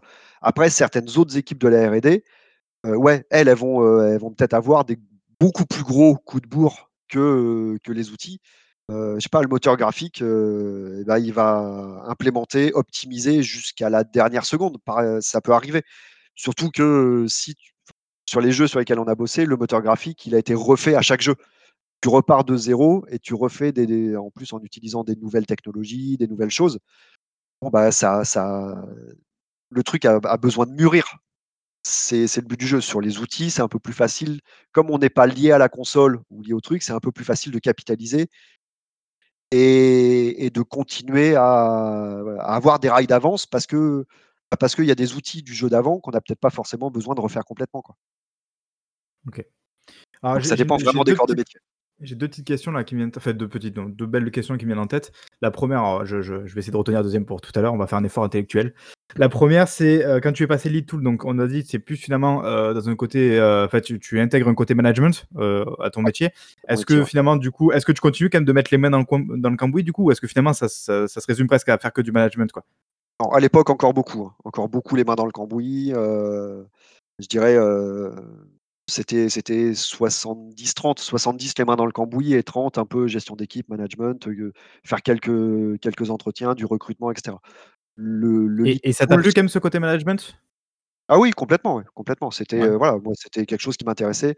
Le côté management et puis le côté, heu, échange avec, bah, une strate un peu plus high level qui te permet de, bah, de te projeter un peu plus loin, de savoir, ce qui va arriver et pas pas juste être dans l'implémentation, mais te projeter un petit peu plus loin et savoir, savoir ce qui va arriver plus tard dans le jeu et cetera. Au fur et à mesure, c'est même des choses qui m'ont permis, d'être directement en contact avec Sony, d'aller à Liverpool pour, pour faire des choses. Voilà, il y a ce côté-là qui m'intéressait de de monter et de voir petit à petit des choses de plus en plus larges, quoi. Et et du coup, est-ce que ça te à donne pas montagne, des plus tu montes plus tu montes en montagne, plus tu vas voir la vallée, qui s'étend et c'est hyper intéressant et hyper joli, quoi. Et du coup, ça t'a pas donné des envies d'autre chose, de dire: «Bon, bah, peut-être que finalement je vais me tourner justement maintenant plus vers un corps de métier, heu, bah, voilà, très porté sur le management, sur le» est-ce que je dire le est-ce que le le fait d'avoir les mains dans le cambouis, ça t'intéresse toujours autant aujourd'hui, quoi? Ça m'intéresse toujours autant ce côté technique et ce côté, heu, alors même si j'ai beaucoup, beaucoup moins les dans le les mains dans le cambouis qu'avant, mais ce côté, heu, réflexion et trouver des solutions à des problématiques d'autres personnes. Essayer de voilà, tu as peut-être moins les mains dans le cambouis, mais tu connais tes briques de Lego et puis puis, bah, tu vas aider les gens, heu, en leur fournissant les bonnes briques, heu, et en assemblant les les bons trucs, quoi. Ce côté-là m'intéresse toujours beaucoup. Je suis pas, heu les métiers de la production, par exemple et ce genre de choses-là m'attirent pas parce qu'il me manquerait ce côté, ce côté technique, je suis je suis pas là juste pour faire du planning et juste pour faire du management. Il y a le côté, le côté technique qui m'intéresse toujours, de toute façon. Ça veut dire que tu as pas de velléité à devenir, heu, directeur technique ou fait, genre, tu tu te sens bien à ce niveau-là ou tu as quand même envie d'aller encore un peu plus haut? J'ai encore des choses à apprendre à ce niveau-là. Après, heu, il y a des étapes. Directeur technique, c'est des choses qui me plairaient bien parce qu'il y a toujours ce y a toujours ce côté, heu, ce côté technique ce côté technique, ce côté ce côté te projeter, ce côté, bah, répondre à des problématiques et résoudre des problèmes, résoudre des problématiques. Voilà, après, directeur technique, oui. Producer, où tu fais où c'est beaucoup plus du suivi, high level, moins, On complètement on a on a un de nos au boulot jeux vidéo, je crois que c'est le 2e Ouais, d'ailleurs qui est qui est sur le ouais. métier de producteur, ouais. Bon, l'ai malheureusement qui reste anonyme parce que, ça sinon c'est un peu compliqué des fois de parler de certaines choses, mais voilà. C'était on avait déjà un peu démystifié effectivement ce ce côté-là. Heu, alors du coup, bah, là, du coup, on en est en termes alors j'ai complètement oublié la 2e question que je vais te poser, donc c'est terrible. Évidemment, je dis je dois pas l'oublier, je l'ai Ça reviendra sans doute. Hem, là, on est sur la on va dire qu'on est en termes de carrière, peut-être sur la fin de de Quantic Dream. Je sais pas si tu as peut-être un truc à rajouter spécifique à Quantic Dream? Non, je sais pas. Heu ouais, après, voilà, sur le sur le métier d'outil, c'est toi qui es venu te chercher, du coup? Alors, je suis parti, pour des raisons complètement perso. J'étais très bien chez Quantic, voilà. Heu, des événements de la vie ont fait qu'il y a un moment où il fallait un électrochoc et voir d'autres choses. Heu, je OK. connaissais un peu trop de choses par cœur chez Quantic. Heu, Et une sorte de routine, voilà. toi, presque, non, qui s'est installée? Routine, oui et non. Enfin, il y avait il y Bon, est-ce avait que est-ce que ça existe la routine dans le jeu vidéo? Non, ça existe pas vraiment, ça existe pas vraiment. Mais, heu, il y a des choses qui faisaient que, heu, en gros, c'est un divorce qui s'est mal passé, heu, plein plein de choses qui ont fait qu'au boulot, heu, j j'arrivais pas à j'arrivais pas à penser à autre chose que ce qui se passait dans ma vie perso. Ouais et finalement, que c'était un avait marqueur de ton passé, quoi? et ouais, c'était un marqueur de mon passé parce qu'il y avait beaucoup de choses que que je connaissais, heu et bon, c'était aussi c'était la fin du projet, la fin de D3. C'était l'interprojet, c'est pas forcément là où il y a le il y a le plus de de vie sur, sur le jeu. Tu es moins dans le jus aussi à ce moment-là Mais bon, il s'est fait que, j'ai été, heu, j'ai été chassé par, par Bouygues à ce moment-là et que c'était juste derrière chez moi. C'était mine de rien, pour être clair, ça paye beaucoup mieux que le jeu vidéo. Ah. Et voilà, ouais, c'est vrai qu'on n'a pas parlé de de ouais, effectivement, de de la marge de salaire. Heu, alors, heu, on va pas donner de de peut-être de chiffres, ce précis. Je veux dire en termes de de de après bon, faut rappeler que tu as quand même fait des études, tout ça, hein. Je veux dire, heu, tu pas Oui, pas débarqué voilà. Donc c'est sûr. En plus, tu as l'expérience qui a été accumulée, parce qu'on parle enfin, on rappelle quand même 12 ans, heu, chez Quantic Dream, donc forcément l'expérience qui a accumulée. En termes de fourchette de salaire, on est on est à peu près, comment? Si tu peux, je sais pas si tu peux le dire du coup? Est est-ce que déjà, est-ce que tu as un salaire fixe? Enfin, c'est quoi? C'est une part fixe, variable? Est-ce que Alors il y a, heu, chez Quantic, c'était que du fixe, sauf, sur, heu, sur Beyond Two Souls. On a eu, il y a eu un contrat, enfin, un contrat de royalties qui a été signé avec Sony et on a eu une prime, par rapport aux ventes. Alors pas de chance, c'est le jeu qui s'est le moins bien vendu, des 3 sur lequel j'ai bossé, mais Ah voilà. merde. Alors c'est sur les ventes et pas sur le le Metacritic ou des choses comme ça, comme des fois on peut Non, voir, heu là là, c'était c'était sur, heu, voilà, s comme Sony finançait, Sony, heu, bah, il est rentré dans ses frais à un moment donné et puis, ben, une fois qu'il rentre dans ses frais, bah, il rend de l'argent au studio. Sur Heavy Rain, ça a été le cas, sauf que les employés ont pas touché, mais tous les locaux ont été refaits à neuf. Le parc de Ah. PC a été refait, le studio de motion capture a été réinvesti dans ouais, le été le structure réinvesti la dans la structure, boîte, ouais. exactement. Donc indirectement, les employés, on en a profité, hein, Vous en profitez, ouais. Meilleurs locaux et cetera. Sur Beyond, il y a eu une petite prime, heu et sur Détroit, heu, Détroit, ça je moi, je suis parti juste un peu après la fin, il y avait rien de spécial de signé par rapport à ça. Après, je sais que ça a permis à la boîte de de faire pas mal de choses, heu, aussi et de grossir encore plus, heu, de toute façon. Par contre, chez Ubi, mon mon contrat après la part, j'ai une part fixe et une part variable. Après, ça dépend, de ton on va dire de ton de ton niveau hiérarchique. Heu, il y a il y a pas tous les niveaux hiérarchiques qui ont une part variable. Ça arrive qu'il y en ait tous et après elle est différente, heu, il y a un pourcentage différent sur les ventes, heu, du jeu et ce genre de choses, quoi. Ah donc toujours, encore, sur sur l'intéressement finalement sur les ventes du jeu, quoi. Exactement, sur la et rentabilité du jeu, en fait. Si le jeu est rentable et ben, bah, ça retombe aussi sur les gens qui l'ont fait. S'il est pas rentable, faut déjà que le studio qui a investi de l'argent rentre au maximum dans ses frais. Du coup, en en termes de de de de salaire alors après il faut rappeler aussi évidemment aussi que tu es à Paris, donc c'est-à-dire que, heu, il faut forcément des salaires qui soient raccords aussi avec les les exigences, on va dire, de de vie, heu, parisienne. Dire moi qui suis dans dans dans mon sud, dans mon sud-est, heu, 13, c'est pas forcément les mêmes, les les mêmes ambitions salariales, quoi. Je veux dire, mais du coup, sur tu gagnes bien ta vie, je veux dire? Ou c'est c'est franchement, il faut quand même être passionné pour faire ça, quoi? Alors, je suis arrivé à un niveau où je gagne bien ma vie. Je suis arrivé à un niveau où je gagne Parce que bien tu es ma lead vie, tools? Dire heu par rapport à quand tu étais, heu, juste dans l'équipe outils? et puis parce que peut-être qu'il y a le côté, heu, passé chez Bouygues entre les 2 qui a fait j'ai, fait vraiment plus 40% entre, Quantic et Bouygues. C'est voilà, c'est vraiment, une Oui, grosse ouais, différence, même, ouais. voilà. Maintenant j'étais bien payé et j'étais pas à plaindre chez Bouygues, chez chez Quantic. Heu, ça a beaucoup évolué depuis aussi maintenant qu'ils sont, qu'ils sont un peu un peu plus gros, qu'il y a Tencent qui est rentré avec eux. Mais voilà, chez Bouygues, c'était différent. Donc peut-être que je suis à plaindre dans le milieu du jeu vidéo parce qu'il y a ce côté Bouygues qui est passé au milieu et qui m'a permis, voilà, de de ré-upper un peu mon salaire et de le mettre à niveau. Maintenant, je pense que chez Ubi, je suis un salaire de lead cohérent avec les autres leads et voilà, je suis pas à plaindre et je gagne ma vie correctement. J'ai acheté un appart à Paris, heu, et cetera, par exemple. Je peux être propriétaire Bon, en bossant dans le jeu vidéo.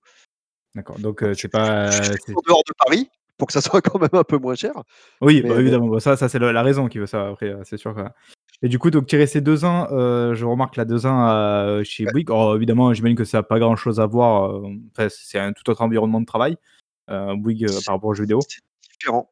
C'est différent, ouais, Il y il y mais bon, avait quand même pas la volonté de couper avec le jeu vidéo à ce moment-là? j'ai toujours aimé ça, je suis parti je suis je suis parti en aimant toujours ça et en aimant toujours mon métier dans les, heu, dans les jeux vidéo, mais mais Du coup, bon, l'idée, c'était quand même de revenir un jour dans le jeu vidéo tu t'es dit: «Bon, on verra bien, heu, ce que la vie, ce que la vie me propose», quoi? ah ça a toujours été dans un coin de ma tête, de toute façon.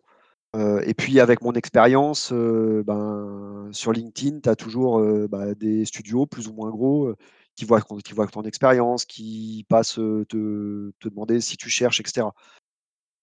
Et puis puis au bout d'un Du coup, on est moment, venu te chercher au final ou c'est toi qui allé voir, heu, lui? c'est, heu, un peu les 2. Heu, j'ai d'anciens collègues, chez Ubi, qui savaient que j'avais envie de me de me barrer de chez Bouygues j'ai appris des choses chez Bouygues, j'ai appris des choses que j'ai décou «découvert» entre guillemets, mais ça m'a permis de voir des choses que je ne voulais pas faire dans mon métier. Ah, c'est important aussi, hein, mine de rien. J'avais Oui, jamais sûr, ouais. connu une grosse boîte, ni rien.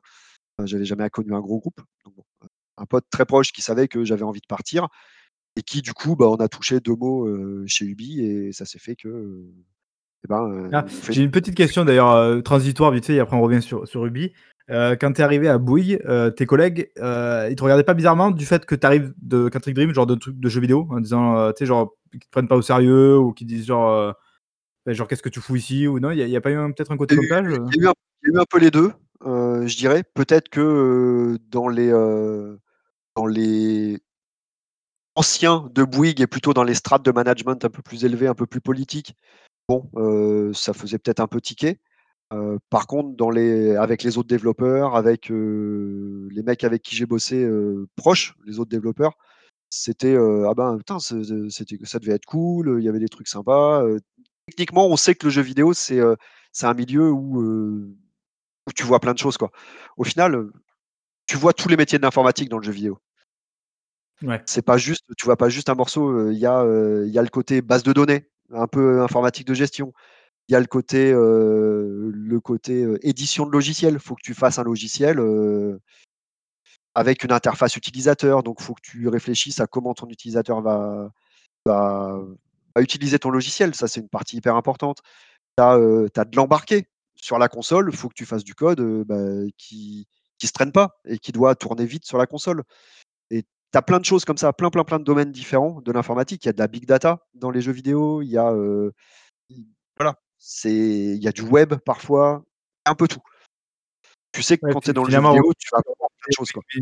du jeu vidéo, c'est recruter du coup un mec qui a qui qui a touché quand même du coup à pas mal de trucs en général et surtout peut-être qui a travaillé aussi avec une, heu, bah, avec une pression, c'est peut-être pas le terme, mais avec une, heu, voilà, il faut faut Oui. quand même, aussi tenir des délais, il faut voilà, faut apprendre à à être, Donc, heu, heu, voilà, dans des de ce côté-là, tu sais que, heu, bon, ben, non.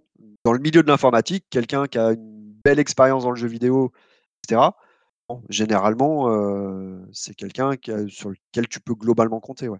Ouais, et donc à ce moment-là, donc toi tu tu tu tu on va dire que certaines de tes connaissances, donc notamment apparemment chez Ubi, savaient que tu voulais, revenir travailler un petit peu dans le jeu vidéo. Donc ils sont venus te chercher, ou en tout cas ça a créé des opportunités, pour venir te chercher? Heu, de la cooptation et cetera. Ça a créé une opportunité et heu, ça a failli se faire chez Quantic aussi. J'ai failli revenir chez Quantic, Ah. voilà, parce que, bah, j'ai encore de d'excellents contacts avec tout le monde. C'est une voilà, une boîte où D'ailleurs, je j'ai crois qu'on envie sait toujours pas sur quoi énormément il travaille d'ailleurs, non, je tant que je dis pas de bêtises? Je crois qu'on le sait toujours pas, non, Non, le prochain? on sait pas. Enfin, ils ont fait pas mal de trucs, genre ils ont ressorti, je crois, les les jeux sur des sur PC notamment, je crois, non? Et les jeux qui sont arrivés sur PC, les jeux ouais, les Ouais. été sur. Ils ont fait, La de l'édition. tu as dit, qui arrivait? Tencent qui est arrivé, ils font de l'édition. Ils ont, heu, ils ont aidé à faire le portage de Sea of Solitude sur sur, heu, Switch, par exemple. Du là, ils toi justement, sur un jeu alors je sais pas si du coup tu l'as fait ça, mais genre, sur un jeu qui va être, remasterisé ou qui va être porté sur PC et tout, il y a un travail pour les mecs de l'outil là ou ça reste, enfin genre finalement il y a pas tant de travail que ça? Je sais pas si tu vois ce que je veux dire? Est-ce que est-ce que est-ce que vous avez un travail spécifique par rapport au fait, à au fait d'un jeu qui est remasterisé ou qui est porté sur un PC? Est-ce que vous, vous avez quelque alors, chose à faire là? Le gros du boulot, il est pour les équipes moteurs, de toute façon, heu, ça c'est clair. Après, Ils s'appuient sur heu les mêmes outils? Ils s'appuient sur les mêmes outils globalement, mais heu, mais le format de sortie, il est différent. Tu vas avoir, bah, des textures mieux définies, le le format binaire, le format bas niveau et le moteur le les moteurs bas niveau vont être refaits pour la pour, une console ou une autre, mais les fichiers intermédiaires qui sortent des outils, bah, ça peut rester les mêmes ou alors avec, avec des des on va dire des détails en plus. Tu peux t'appuyer sur les mêmes outils. C'est pas très intéressant contre pour vous du coup? oui et non. Après, sur Heavy Rain, j'ai participé, au portage d'Heavy Rain sur PS4, dans le sens où donc ça, ça a été fait par un autre studio, c'était fait, par un studio, en Chine, qui s'appelle Virtuos et le côté intéressant, c'est qu'il a fallu aller leur apprendre et leur installer les outils qu'on avait utilisés sur Rain. Mais attends, comment heu ça se passe? Parce que du coup, il faut que ça soit traduit en chinois? Là, non, faut heu, que tout ils ont l'habitude c'est en fait, ce genre de studio-là ont l'habitude de travailler pour tous les autres studios de jeux vidéo. Donc c'est fait en anglais du coup? C'est fait alors je sais même Ouais, pas si du coup il y a y du dialecte, oui quand même? Tout est en anglais, sur les sur les sur les logiciels qu'on fait, tout est en anglais. Mais, heu, voilà, tu feras attention sur les sur les différents génériques de jeux vidéo que tu vois, il y a beaucoup de ces studios-là qui aident à la production de de de décors, heu, ça s'appelle l'outsourcing. L'outsourcing, c'est quelque Oui, chose bien qui est sûr, assez ouais, ouais, ouais, qui est connu, ouais. Bah, tu connais le terme? heu, typiquement Ubisoft, c'est Ubisoft, c'est un peu les rois de ça, quoi. Ils se va va faire travailler, heu, 15 studios. Bah, je crois qu'Halo Infinite, il doit y être plutôt pas mal aussi en ce moment. Heu, Ouais. parce que parce que Naughty je sais Dog Naughty et les Uncharted et cetera, ils ont bossé avec Virtuos, avec, heu, d'autres d'autres studios de d'outsourcing. Heu, Guerrilla aussi travaille avec des studios d'outsourcing. Il y a un moment donné où quand ta production commence, tu peux pas tu peux pas recruter, heu, 150 artistes 3D d'un coup et bah, du coup, c'est plutôt des des des seniors artistes que tu vas, recruter chez toi. Le gros des décors est fait dans, bah, dans ce genre de studios qui sont là pour travailler, pour le cinéma. Ils font des VFX pour le cinéma, ils font des décors pour le jeu, ils font des choses comme ça et puis après tu récupères ça en interne et tu bosses avec. Avant même, avant même d'arriver chez Ubisoft, du coup, tu as pas eu quand même, d'autres gros studios qui sont venus un petit peu taper à ta porte, ou même quand tu étais encore du coup chez Quantic Dream? chez Heu, parce Quantic, j'ai que eu j'ai eu des enfin des expériences. Entre Heavy Rain et Beyond Two Souls, je suis allé, je suis allé visiter, heu, Remedy en Finlande, Helsinki. ah! Qu'est-ce Voilà, que qui j'adore Remedy. qui cherchait un lead outil. J'ai un ancien collègue qui est qui est parti là-bas aussi d'ailleurs. Qui aime bien Heu faire des trucs cool, en plus en termes de moteur, donc j'imagine en termes d'outils aussi? Il doit y avoir des, heu, des trucs assez C'est cool à tout faire, du maison. C'est tout du maison aussi, heu, leurs jeux sont super cool, heu, voilà. Que et ils cherchaient, voilà, c'était un peu la même philosophie que en gros, heu, quand je suis allé les voir, c'était un peu, heu, l'équivalent de Quantic au début d'Heavy Rain. Ah cool. Heu, Bah, tu retrouves un côté un peu famille, un peu interne, heu, entre vous, quoi. Bon, ils étaient sur Quantum Break, je crois, le début de Quantum Break à l'époque. Bon, ça s'est pas fait pour, voilà, parce que c'est pas forcément facile de partir, voilà, d'emmener la Oui, dans famille un là autre pays. Exactement et puis j'avais un petit Et garçon Sony, non, ils sont pas venus taper du coup un peu la porte? Enfin, pour les studios, internes de Sony? Et que j'ai eu, des opportunités une opportunité chez Guerrilla aussi. ouais. Ah putain cool, pareil aussi j'imagine qu'ils fait c'est sympa ce qu'ils font au niveau technique, heu, Guerilla. Niveau technique, c'est, quasiment ce qui se fait de de mieux au monde. Grosse philosophie outil aussi. Heu, au final avec Quantic, c'était le le studio le avec qui on était quand quand Quantic bossait purement pour Sony, en voilà, en exclusivité pour Sony, c'est là par contre on a eu, heu, beaucoup plus d'échanges et d'interactions avec les autres studios internes Sony. On n'était pas internes, mais on avait une position qui faisait que c'était super cool de bosser avec les studios Sony. Bah, très Heu, longtemps on a pensé que Quantic se ferait se ferait racheter un jour ou l'autre par, Sony, ça semblait être la logique, dizaines et des dizaines de truc, quoi. à propos de ça, exactement, ouais. Et et d'ailleurs, beh, justement, quand c'est comme ça, du coup, ça veut dire que vous vous échangez des outils? Ou ou alors à un moment donné, vous allez donner peut-être un coup de main, heu, sur une question d'outil en disant: «Bon, bah, là, ce studio là là là-bas, il galère sur cette question-là, est-ce que vous, vous l'avez pas résolu?» est-ce que ça, ça arrive? C'est arrivé que qu'on récupère des morceaux d'outils ou, heu, par exemple pour faire, heu, sur, moi j'ai beaucoup travaillé avec le QA de Sony, à Liverpool, qui ont plein de choses pour automatiser, heu, les tests de localisation du jeu, heu, l'enregistrement de tes sessions de jeu, plein de choses comme ça. Et là, ben, c'est des outils qu'ils vont nous filer et puis, bah, qu'on va va mettre en place chez nous. De ce côté-là, voilà, il y a ce genre de choses que tu peux échanger. Sur, heu, Beyond Two Souls, ça m'a m'est arrivé de récupérer un bout d'outil pour, connecter des graphes entre eux, des boîtes, faire un graphe avec des boîtes connectées entre eux. On a, heu, voilà, on a récupéré la base et puis après on a capitalisé dessus. Après, c'est plus que des échanges comme ça d'outils. Après Sony, pour leur studio interne, ils ont, ont des équipes qui vont développer des choses pour tous les autres studios. Donc là, ouais, ils vont, heu, mais ils sont là en gros, c'est une c'est une méta équipe outil pour les pour les autres studios internes Sony. Par contre, ce que tu fais, plus que de récupérer du logiciel, c'est que, bah, tu vas tu vas faire des démos, des démos de tes outils, des démos de ton pipeline de production, des démos de comment tu fais ton jeu et puis, bah, c'est là, du coup, où tu échanges des idées, tu échanges des problématiques, dire: «Bah, ce truc-là, ah OK, vous avez fait comme ça». Tu échanges des idées plus que des bouts de code, quoi. Et du coup, il y a pas un côté quand même un peu politique dans tout ça? Genre justement de se dire, «Attention, t'en dis pas trop quand même parce que ça reste quand même, une une valeur, personnelle du studio, enfin genre une valeur ajoutée du studio et qu'il faut garder ça un peu comme un butin, quoi?» Ça peut arriver, après ça dépend de la ça dépend de la relation que tu as avec, heu, bah, là, du coup, de la relation que Quantic avait avec Sony et de la relation que tu as avec, heu, avec le studio le studio en face. Heu, mais oui, ça peut arriver. À la GDC, la Game Developer Conference, les conférences que les qui sont publiques, tu vas dévoiler moins de choses que, il y avait le pendant de la GDC qui, elle, est publique, qui était réservé à aux studios internes Sony, où là, les conférences allaient beaucoup plus dans le détail et échanger beaucoup de choses beaucoup plus de choses parce que ça restait, entre guillemets «dans la famille», quoi. Et et genre, justement, quand tu vois un move comme celui de de Microsoft là, qui rachète donc ZeniMax et donc par la force des choses, Bethesda, tu penses qu'il y a un peu de ça aussi, de dire, quand ils rachètent finalement une aussi grosse structure, bah, tu récupères finalement tous les outils, et compagnie que qu'ils ont fait là-bas, quoi? Et genre, du coup, ça tu fait peux tout mutualiser? ça fait partie du truc. Tu vas récupérer des bonnes idées et des des bonnes façons de faire, très certainement. Ça le studio capitalise sur ses sur ses ses IP, ses licences et c'est ça que Microsoft va racheter. Il va racheter des licences, il va racheter un savoir-faire aussi. Un savoir-faire, ouais. Mmh. Savoir-faire, c'est, des idées, c'est des outils, c'est voilà, c'est une façon de produire le jeu. Tu tu vas c'est ce que tu vas faire, quoi.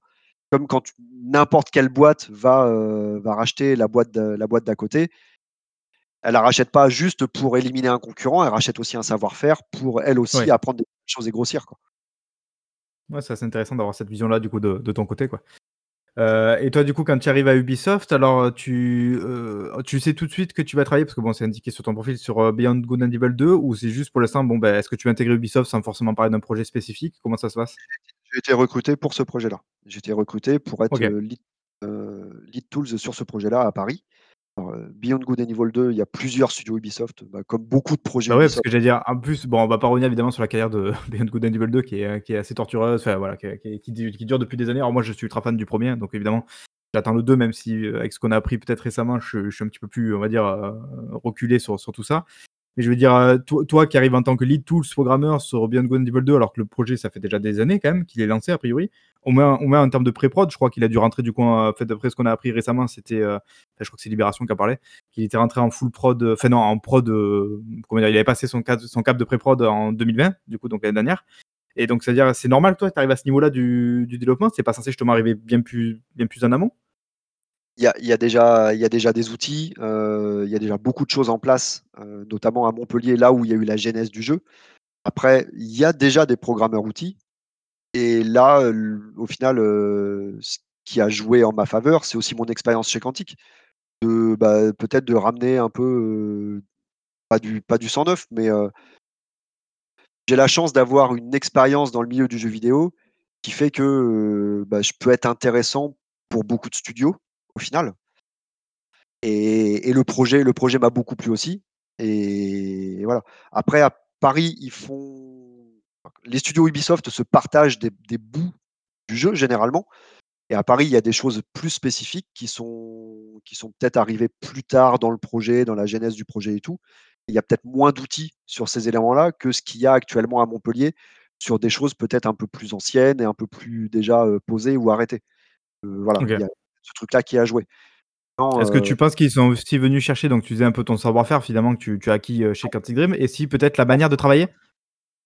Manière de travailler, je sais pas, mais en tout cas le savoir-faire et le fait d'avoir, ben, travaillé sur des, heu, sur des gros jeux, ça joue. Tu c'est voilà, ça fait partie ça fait partie du jeu de de te dire, ben, il y a un savoir-faire qui est peut-être sympa, à «acquérir» entre guillemets, oui. Et toi, du coup, c'est c'est aussi ce qui t'a séduit? Parce que tu nous disais tout à l'heure finalement que, bah, dans ta carrière, tu pouvais tu pouvais la diriger justement en fonction de, heu, de la gueule du projet, de son ambition et tout ça. Donc j'imagine, heu, ça veut dire que Beyond Good and Evil 2 t'a dans son pro enfin dans sa proposition, t'a séduit, quoi? Oui, ça m'a séduit aussi. Revenir dans le jeu vidéo me séduisait de toute façon.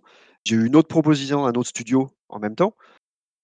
Ça s'est joué au projet, heu, c'était mieux payé de l'autre côté, Ah, même, quand même. Mmh. heu, quand même, mmh, c'était un studio plus petit, mais quand même, heu, qui a fait un gros effort pour essayer de me recruter. Heu, je les en remercie. Je ne citerai pas le nom, mais. Mais c'était ça me plaisait beaucoup, ça avait l'air super intéressant et hyper dynamique. Ça s'est joué ça s'est joué un petit peu sur, sur le projet et sur les tâches que j'allais avoir à faire. Où chez Ubi, c'était peut-être un peu plus high level et avec, et avec un projet plus ambitieux. Plus c'est ambitieux, plus tu de plus as potentiellement de problématiques et au final, c'est ce qui me drive, j'aime bien les problèmes, enfin j'aime surtout les résoudre, Ouais, j'ai l'impression, que pour le coup, je pense que si tu aimes bien les problèmes, à mon avis, Beyond Good Evil 2, ça va être, ça va être, heu, un un bon fournisseur de problèmes, je pense. après il y a le côté parce que il y a le côté Ubi aussi dans le sens où, bah, tu tu peux travailler sur plein de jeux différents au final, et c'est hyper intéressant aussi en termes de carrière. Voilà, j'ai 40 ans, aller dans un studio peut-être plus gros, plus établi et où je peux peut-être voir beaucoup plus sur le long terme, ça a joué aussi. Heu Ça veut ça veut dire que tu es pas, heu, comment dire? Que tu es pas restreint à Beyond Good and Evil 2? Je veux dire, tu tu es engagé chez Ubi, pas seulement pour Beyond Good and Evil 2, quoi? je suis en CDI chez Ubi. Bon, faut que je finisse ma période d'essai, j'esp je croise les doigts, normalement, il J'espère qu'ils vont ils vont pas te virer après ce ce podcast, ce serait con quand même. Rien dit j'ai rien dit de particulier. Oui, Mais, ça va. Je les gens avec qui je bosse chez, heu, chez Ubi, dans mon équipe et heu, bah, les les collègues à côté, actuellement, ils travaillent sur Beyond Good and Evil 2, ils ont travaillé avant sur Watch Dogs Legions, heu, et cetera. Heu, il y en a un qui a bossé sur Just Dance et maintenant qui est sur Beyond Good and Evil 2. OK. Voilà, tu peux être, D'accord. heu, tu peux être amené à travailler sur, sur différents types de jeux Oui. Bah, on sait que tout de même, ils mutualisent beaucoup leurs efforts, Ubisoft, c'est un peu ça a toujours été un peu leur marque de fabrique, quoi. exactement. Et puis, heu, ils mutualisent et ils partagent des pans du jeu. Heu, c'est assemblé dans un studio qui est le studio principal, mais ils se font aider par d'autres studios, heu, de co-développement, ça s'appelle, pour, voilà, c'est plus facile que de que de recruter des gens, tous au même endroit, quoi. Et ça veut dire finalement qu'en tant que lead tools, enfin en tant que même, par rapport au niveau des outils quoi, justement on pourrait croire que finalement un studio comme Ubisoft a déjà des outils qui sont rodés quoi, dans tous les sens quoi. Je veux dire vu vu quand même leur, heu, leur production, ils produisent régulièrement.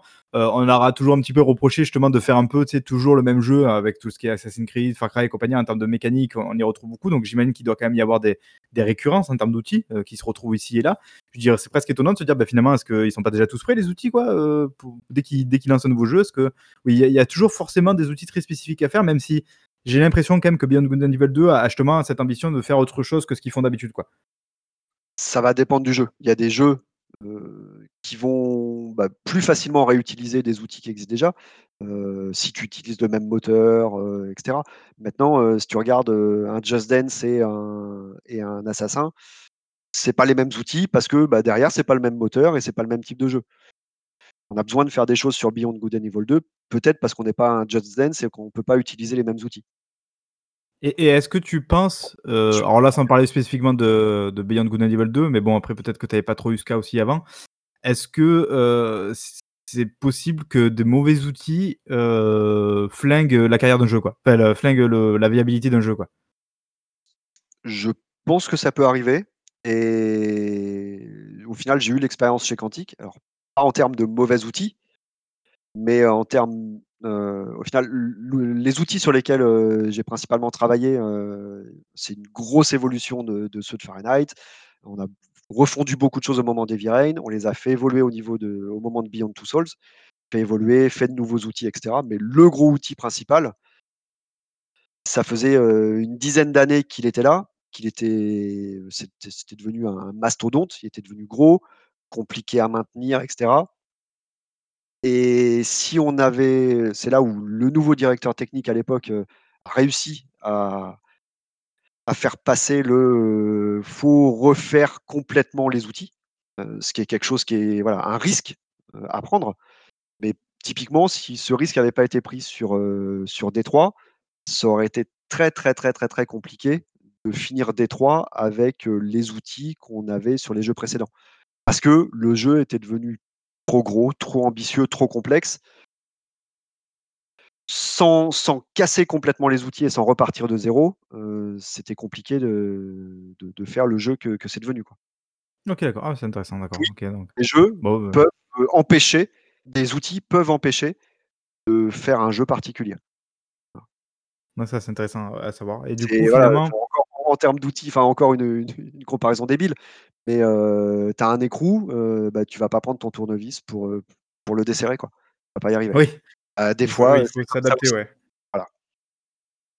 Et du coup, alors là, c'est vrai qu'on est dans une période un petit peu particulière. Alors pour ceux peut-être qui le qui le savent pas, là, on enregistre, fin janvier 2021 du coup.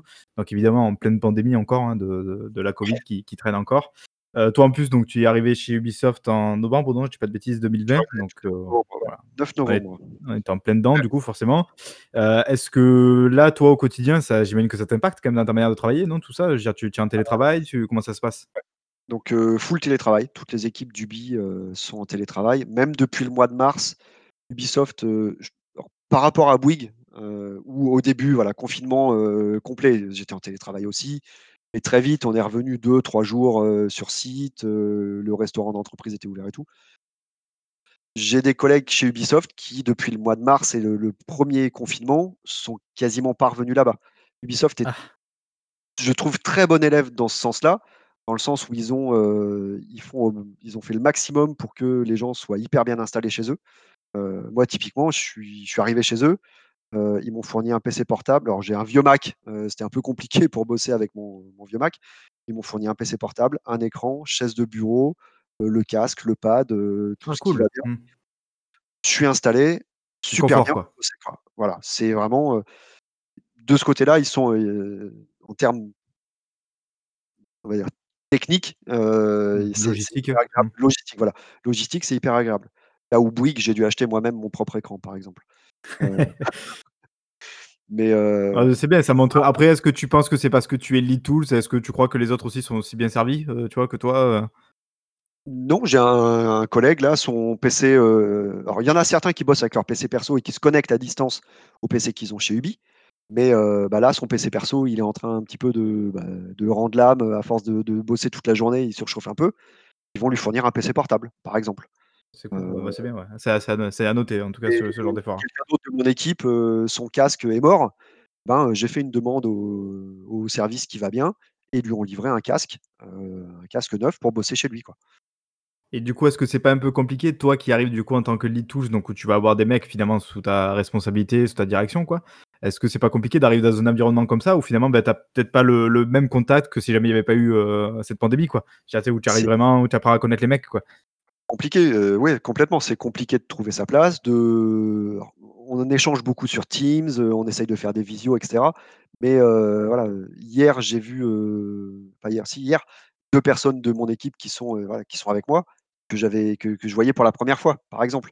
J'échange avec eux tous les jours depuis le début, mais en ré en réel, en vrai, c'était la 1re fois que je les voyais. Donc oui, ça c'est vraiment, particulier. Je suis allé le 1er jour au studio et depuis, j'ai dû y retourner 2 fois, quoi, en 3 mois. Et il y a des gens depuis mars, ils sont quasiment jamais retournés. Ah, Ça fou change beaucoup de choses. Tu as beaucoup plus de, bah, tout ce qui pourrait être, quand tu es au milieu de l'open space, au milieu de tout le monde, les informations, bah, elles elles s'échangent elles s'échangent naturellement. Ça va vite, ici, bah, là maintenant, tu veux échanger une information, il y a des fois, ben, bah, faut synchroniser, heu, 3-4 personnes, bah, tu vas mettre un meeting dans Outlook et puis tu vas faire, tu vas faire un une Mmh. conf call.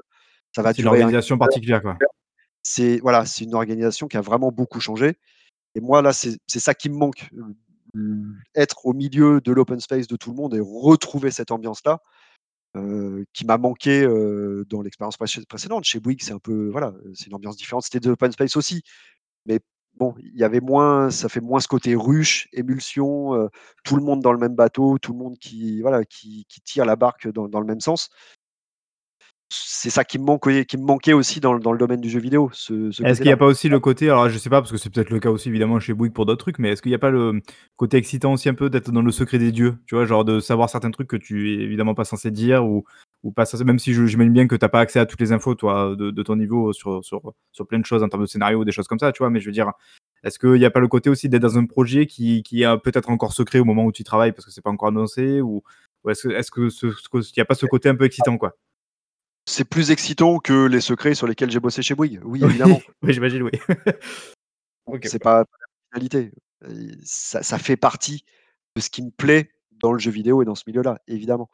Heu Est-ce que alors tu as peut-être pas assez de recul pour ça parce que voilà, on rappelle, heu, tu es arrivé en novembre 2020 là-bas, donc ça fait que 3 mois du coup à peu près. 3 mois, ouais, ça va Est-ce faire que, 3 mois. heu, est-ce que tu ressens que c'est une grosse difficulté? Heu, est-ce que enfin, comment dire? Est-ce que ça ralentit beaucoup le travail de travailler en télétravail ou est-ce que finalement c'est ju c'est c'est jouable ou c'est quasi équivalent, heu, hormis évidemment donc tout ce qui est contact, et tout ça comme on l'a dit, mais est-ce qu'en termes d'efficacité de production de travail, ça se joue quoi en télétravail? En termes d'efficacité de production, je pense qu'on peut arriver à s'y retrouver. Après là, moi, où je trouve plus difficile, c'est en termes d'intégration et d'arrivée de nouvelles personnes. Alors je le sens moi personnellement, je trouve ça plus dur c'est plus long avant d'être réellement opérationnel sur heu, sur sur différentes choses. Ce côté-là va peut-être jouer. Après ceux qui ont l'habitude de travailler ensemble, qui sont peut-être sur le projet depuis un peu plus longtemps et puis nos producers, heu, ils font ils font vraiment, heu, tout ce qu'il faut pour que, ça soit voilà, on ait les informations, ça soit clair, ça soit fluide. On sait sur quoi on doit travailler, on échange, on on fait des démos des démos de de ce qui s'est fait partout dans le jeu régulièrement.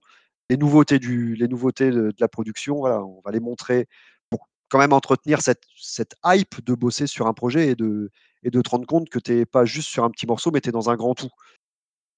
Il y a plein de trucs comme ça tu as pas tu as pas peur qu'à terme, heu, justement alors, heu, Ubisoft, hein, mais d'autres, heu, d'autres entreprises, mais donc notamment peut-être Ubisoft se disent: «Bon, bah, en fait, c'est plus intéressant de travailler en télétravail, quoi»? C'est il y a pour certaines choses, c'est bien, pour la vie, pour l'équilibre vie perso, vie pro. c'est C'est compliqué, ouais. que c'est vrai que c'est enfin bon, moi j'ai mes gamins, bah, je peux aller les chercher, je peux les déposer à l'école le matin. Ouais, C'est mmh. pas la c'est pas la course pour aller les chercher et cetera. Ça, c'est clair que ça aide de ce côté-là. Maintenant, on a vraiment envie de et c'est pas juste nous, c'est aussi, heu, Ubi, heu, ça fait partie du truc d'être ensemble dans ce dans un open space et de travailler ensemble, quoi. Donner un Ça visage humain peut-être au truc, quoi. un visage humain, ça rajoute de l'humain, ça manque et bon, très clairement, je vois pas Ubi se dire, heu: «Bon, bah, non, finalement, bon, bah, restez tous en télétravail». Ça va continuer le télétravail, c'est sûr, ça a des avantages pour tout le monde. Aussi, ben, peut-être, moins de monde dans les transports, moins de moins de de déplacements, de véhicules, des choses comme ça. Peut-être que de manière générale, à plus grande échelle que Ubi, c'est quelque chose qui doit un peu plus se démocratiser. Mais bon, ça va être, quelques jours par semaine, ça va pas être toute une semaine, peut-être 1 jour, peut-être 2, heu, peut-être, ça va peut-être être plus facile de de demander à ton supérieur, ben: «Tain, ce jour-là, est-ce que je peux rester bosser en télétravail?» Ça a sûrement changé des choses de ce côté-là, mais on a on a tous envie de de retravailler ensemble. C'est ça qui fait le le le Le sel sel? du métier. Ouais, évidemment, Chez ouais. oui, c'était différent, je j'avais mes collègues à côté, par contre, mes collègues proches et l'équipe que je gérais, de toute façon, moi j'étais à Paris, ils étaient tous à Rennes et à Nantes. Donc bon, Ouais. que que heu, voilà, heu, c'est différent. Là, comme il y a que des internes bah, on a on a envie et besoin de travailler ensemble, quoi. Et alors du coup, bah, tu manques là surtout là dans mon là, métier, j'ai be excuse-moi, je te coupe. Surtout dans mon métier, les outils, j'ai besoin, heu, régulièrement de voir comment les gens utilisent nos outils, quoi. Et c'est Oui, bah, pas oui, oui, c'est vrai, on en parlait tout à l'heure, oui. avec un partage d'écran que tu que tu vas te rendre compte de ça, quoi. Oui, évidemment. Oui, c'est vrai, bah, en plus, on en parlait effectivement tout à l'heure, heu, chez Quantique et heu, que que ça avait son importance, quoi. Heu, et toi, du coup, quand tu es arrivé alors là, le problème, c'est qu'il te manque là aussi peut-être un peu de recul, mais je veux dire quand tu es arrivé à Ubi et que du coup, tu as eu accès finalement, j'imagine, aux outils et tout ça, est-ce que tu t'es tu? Tu tu as remarqué qu'en fait, il y avait, une une manière de faire, Ubisoft, enfin à la Ubisoft qu'il y a pas chez Quantique et genre, est-ce que j'ai envie de dire, est-ce qu'il y a des marqueurs vraiment très typiques en disant: «Putain» pardon, je suis un peu, vulgaire, en te disant: «Bah, nous, chez Quantique, on faisait pas du tout comme ça, quoi» et genre, est-ce que du coup, tu as besoin de te réadapter à une manière de faire, quoi? J'ai besoin de me réadapter à des manières de faire, oui. J'ai le la grosse, grosse différence, c'est qu'on est plusieurs studios sur un même projet et chacun avec des parties du projet à gérer. Mais il faut quand même garder on a une liberté, sur les outils à faire pour les parties du jeu qu'on doit gérer. Il faut quand même garder une cohérence avec, le studio lead, à Montpellier, avec d'autres studios qui travaillent dessus. Ce côté-là de synchronisation avec, bah, d'autres leads outils, au final, c'est quelque chose que, bah, chez Quantique, on était tous au même endroit. C'est des choses que j'avais jamais vues. Je suis sur un projet où il y a plus de gens, plus de personnes, c'est le step un peu encore au-dessus. Voilà, de ce côté-là, j'ai des choses à apprendre, à m'adapter et c'est aussi ça qui fait que qui fait que c'est super sympa, quoi. C'est des choses que j'ai pas vues, voilà. du coup, là, tu as un directeur technique encore au-dessus au-dessus de toi, quoi? Oui, toujours, ouais, toujours, il y a Ouais, directeur mmh technique, heu, et cetera, mh. ouais. Alors c'est lui finalement là qui a qui a un sacré taf à faire en en pour coordonner tous en termes les tous les en studios? termes de coordination, synchronisation et cetera, c'est des choses, heu, voilà, c'est c'est un gros truc. C'est un gros, gros truc, ouais. OK, bon, bah, écoute, c'est c'est intéressant. Est-ce que bah, je pense qu'on arrive, doucement justement vers la fin de tout ça. On a on a traité, je pense, d'un peu tout. Est-ce que tu as peut-être quelque chose à rajouter toi, non, personnellement, que que tu penserais qu'on a oublié de traiter ou dans ce genre-là?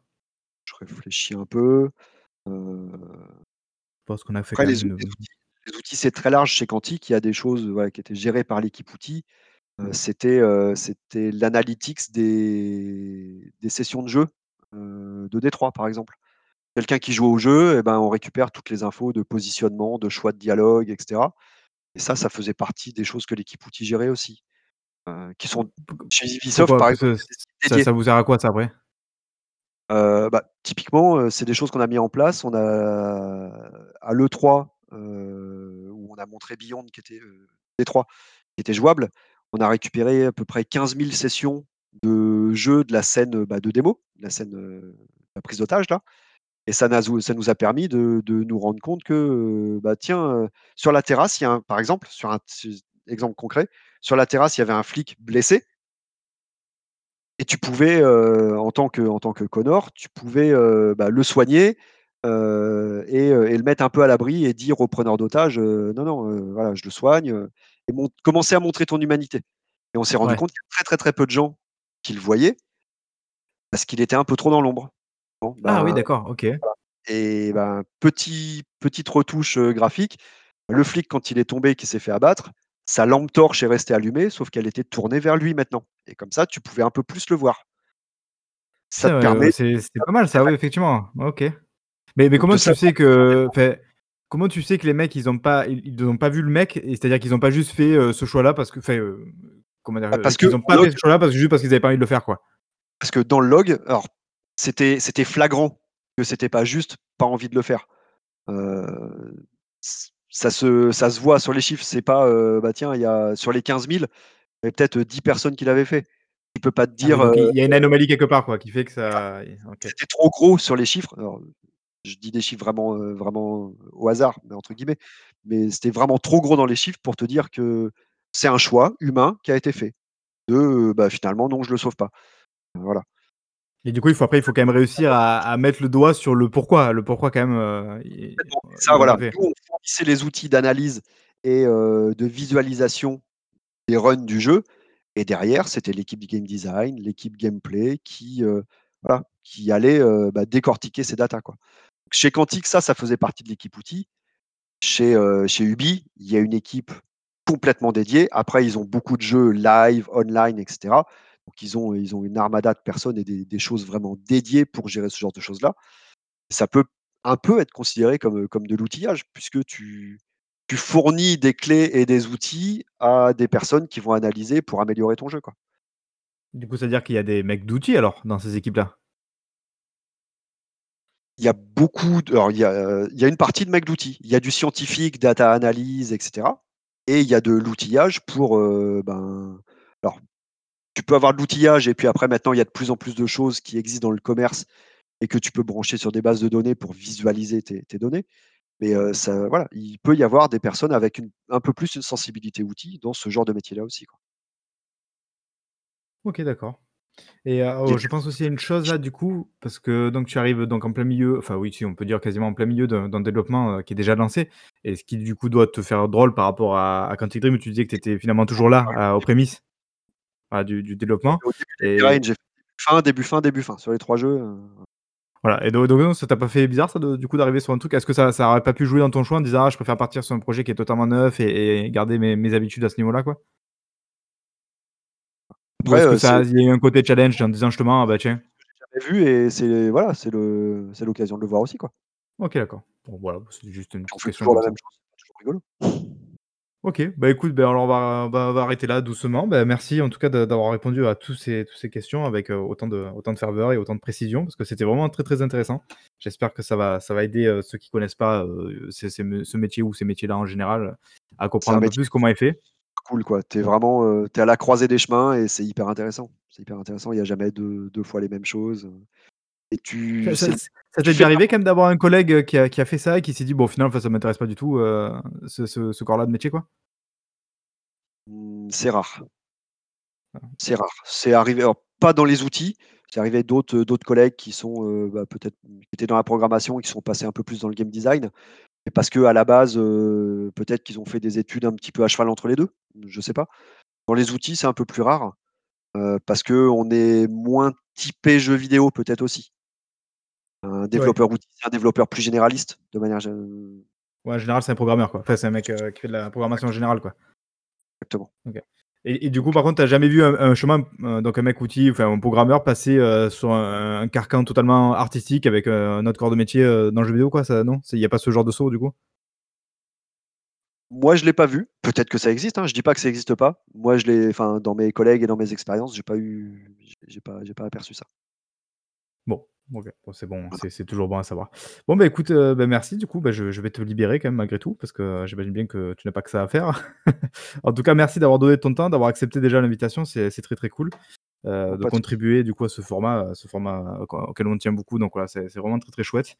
du coup, on peut te retrouver, sur Twitter, c'est ça? Donc, alors j'ai pas ton Twitter là sous la main, que je dise pas de bêtises, c'est quoi du coup ton Twitter? Hop, normalement le Twitter, Moutmout. Voilà, donc M00T, M00T, voilà, arrobase, euh, évidemment devant. Voilà, donc je crois qu'on peut te suivre du coup en stream. Euh, apparemment, tu streams pas mal du coup ces temps-ci, justement sur. Bah, du coup, je me suis lancé. Euh, j'ai fini Heavy Rain en stream. Bon, j'ai peut-être une, une personne de temps en temps qui passe. C'est le début, hein, on commence comme ça. donc ouais, et puis là, bah, je vais bientôt attaquer, attaquer Beyond Two Souls, que je vais, que je vais me lancer. Je me suis dit, tiens, j'avais envie bah, de, de, regarder un peu comment ça marchait le stream et bah, tant qu'à faire, commencer sur les jeux sur lesquels j'ai bossé, auxquels j'ai pas joué. Et puis je me dis qu'on ne sait jamais si les gens passent, ils ont peut-être des questions à poser, des anecdotes à me demander, ou ça peut être intéressant.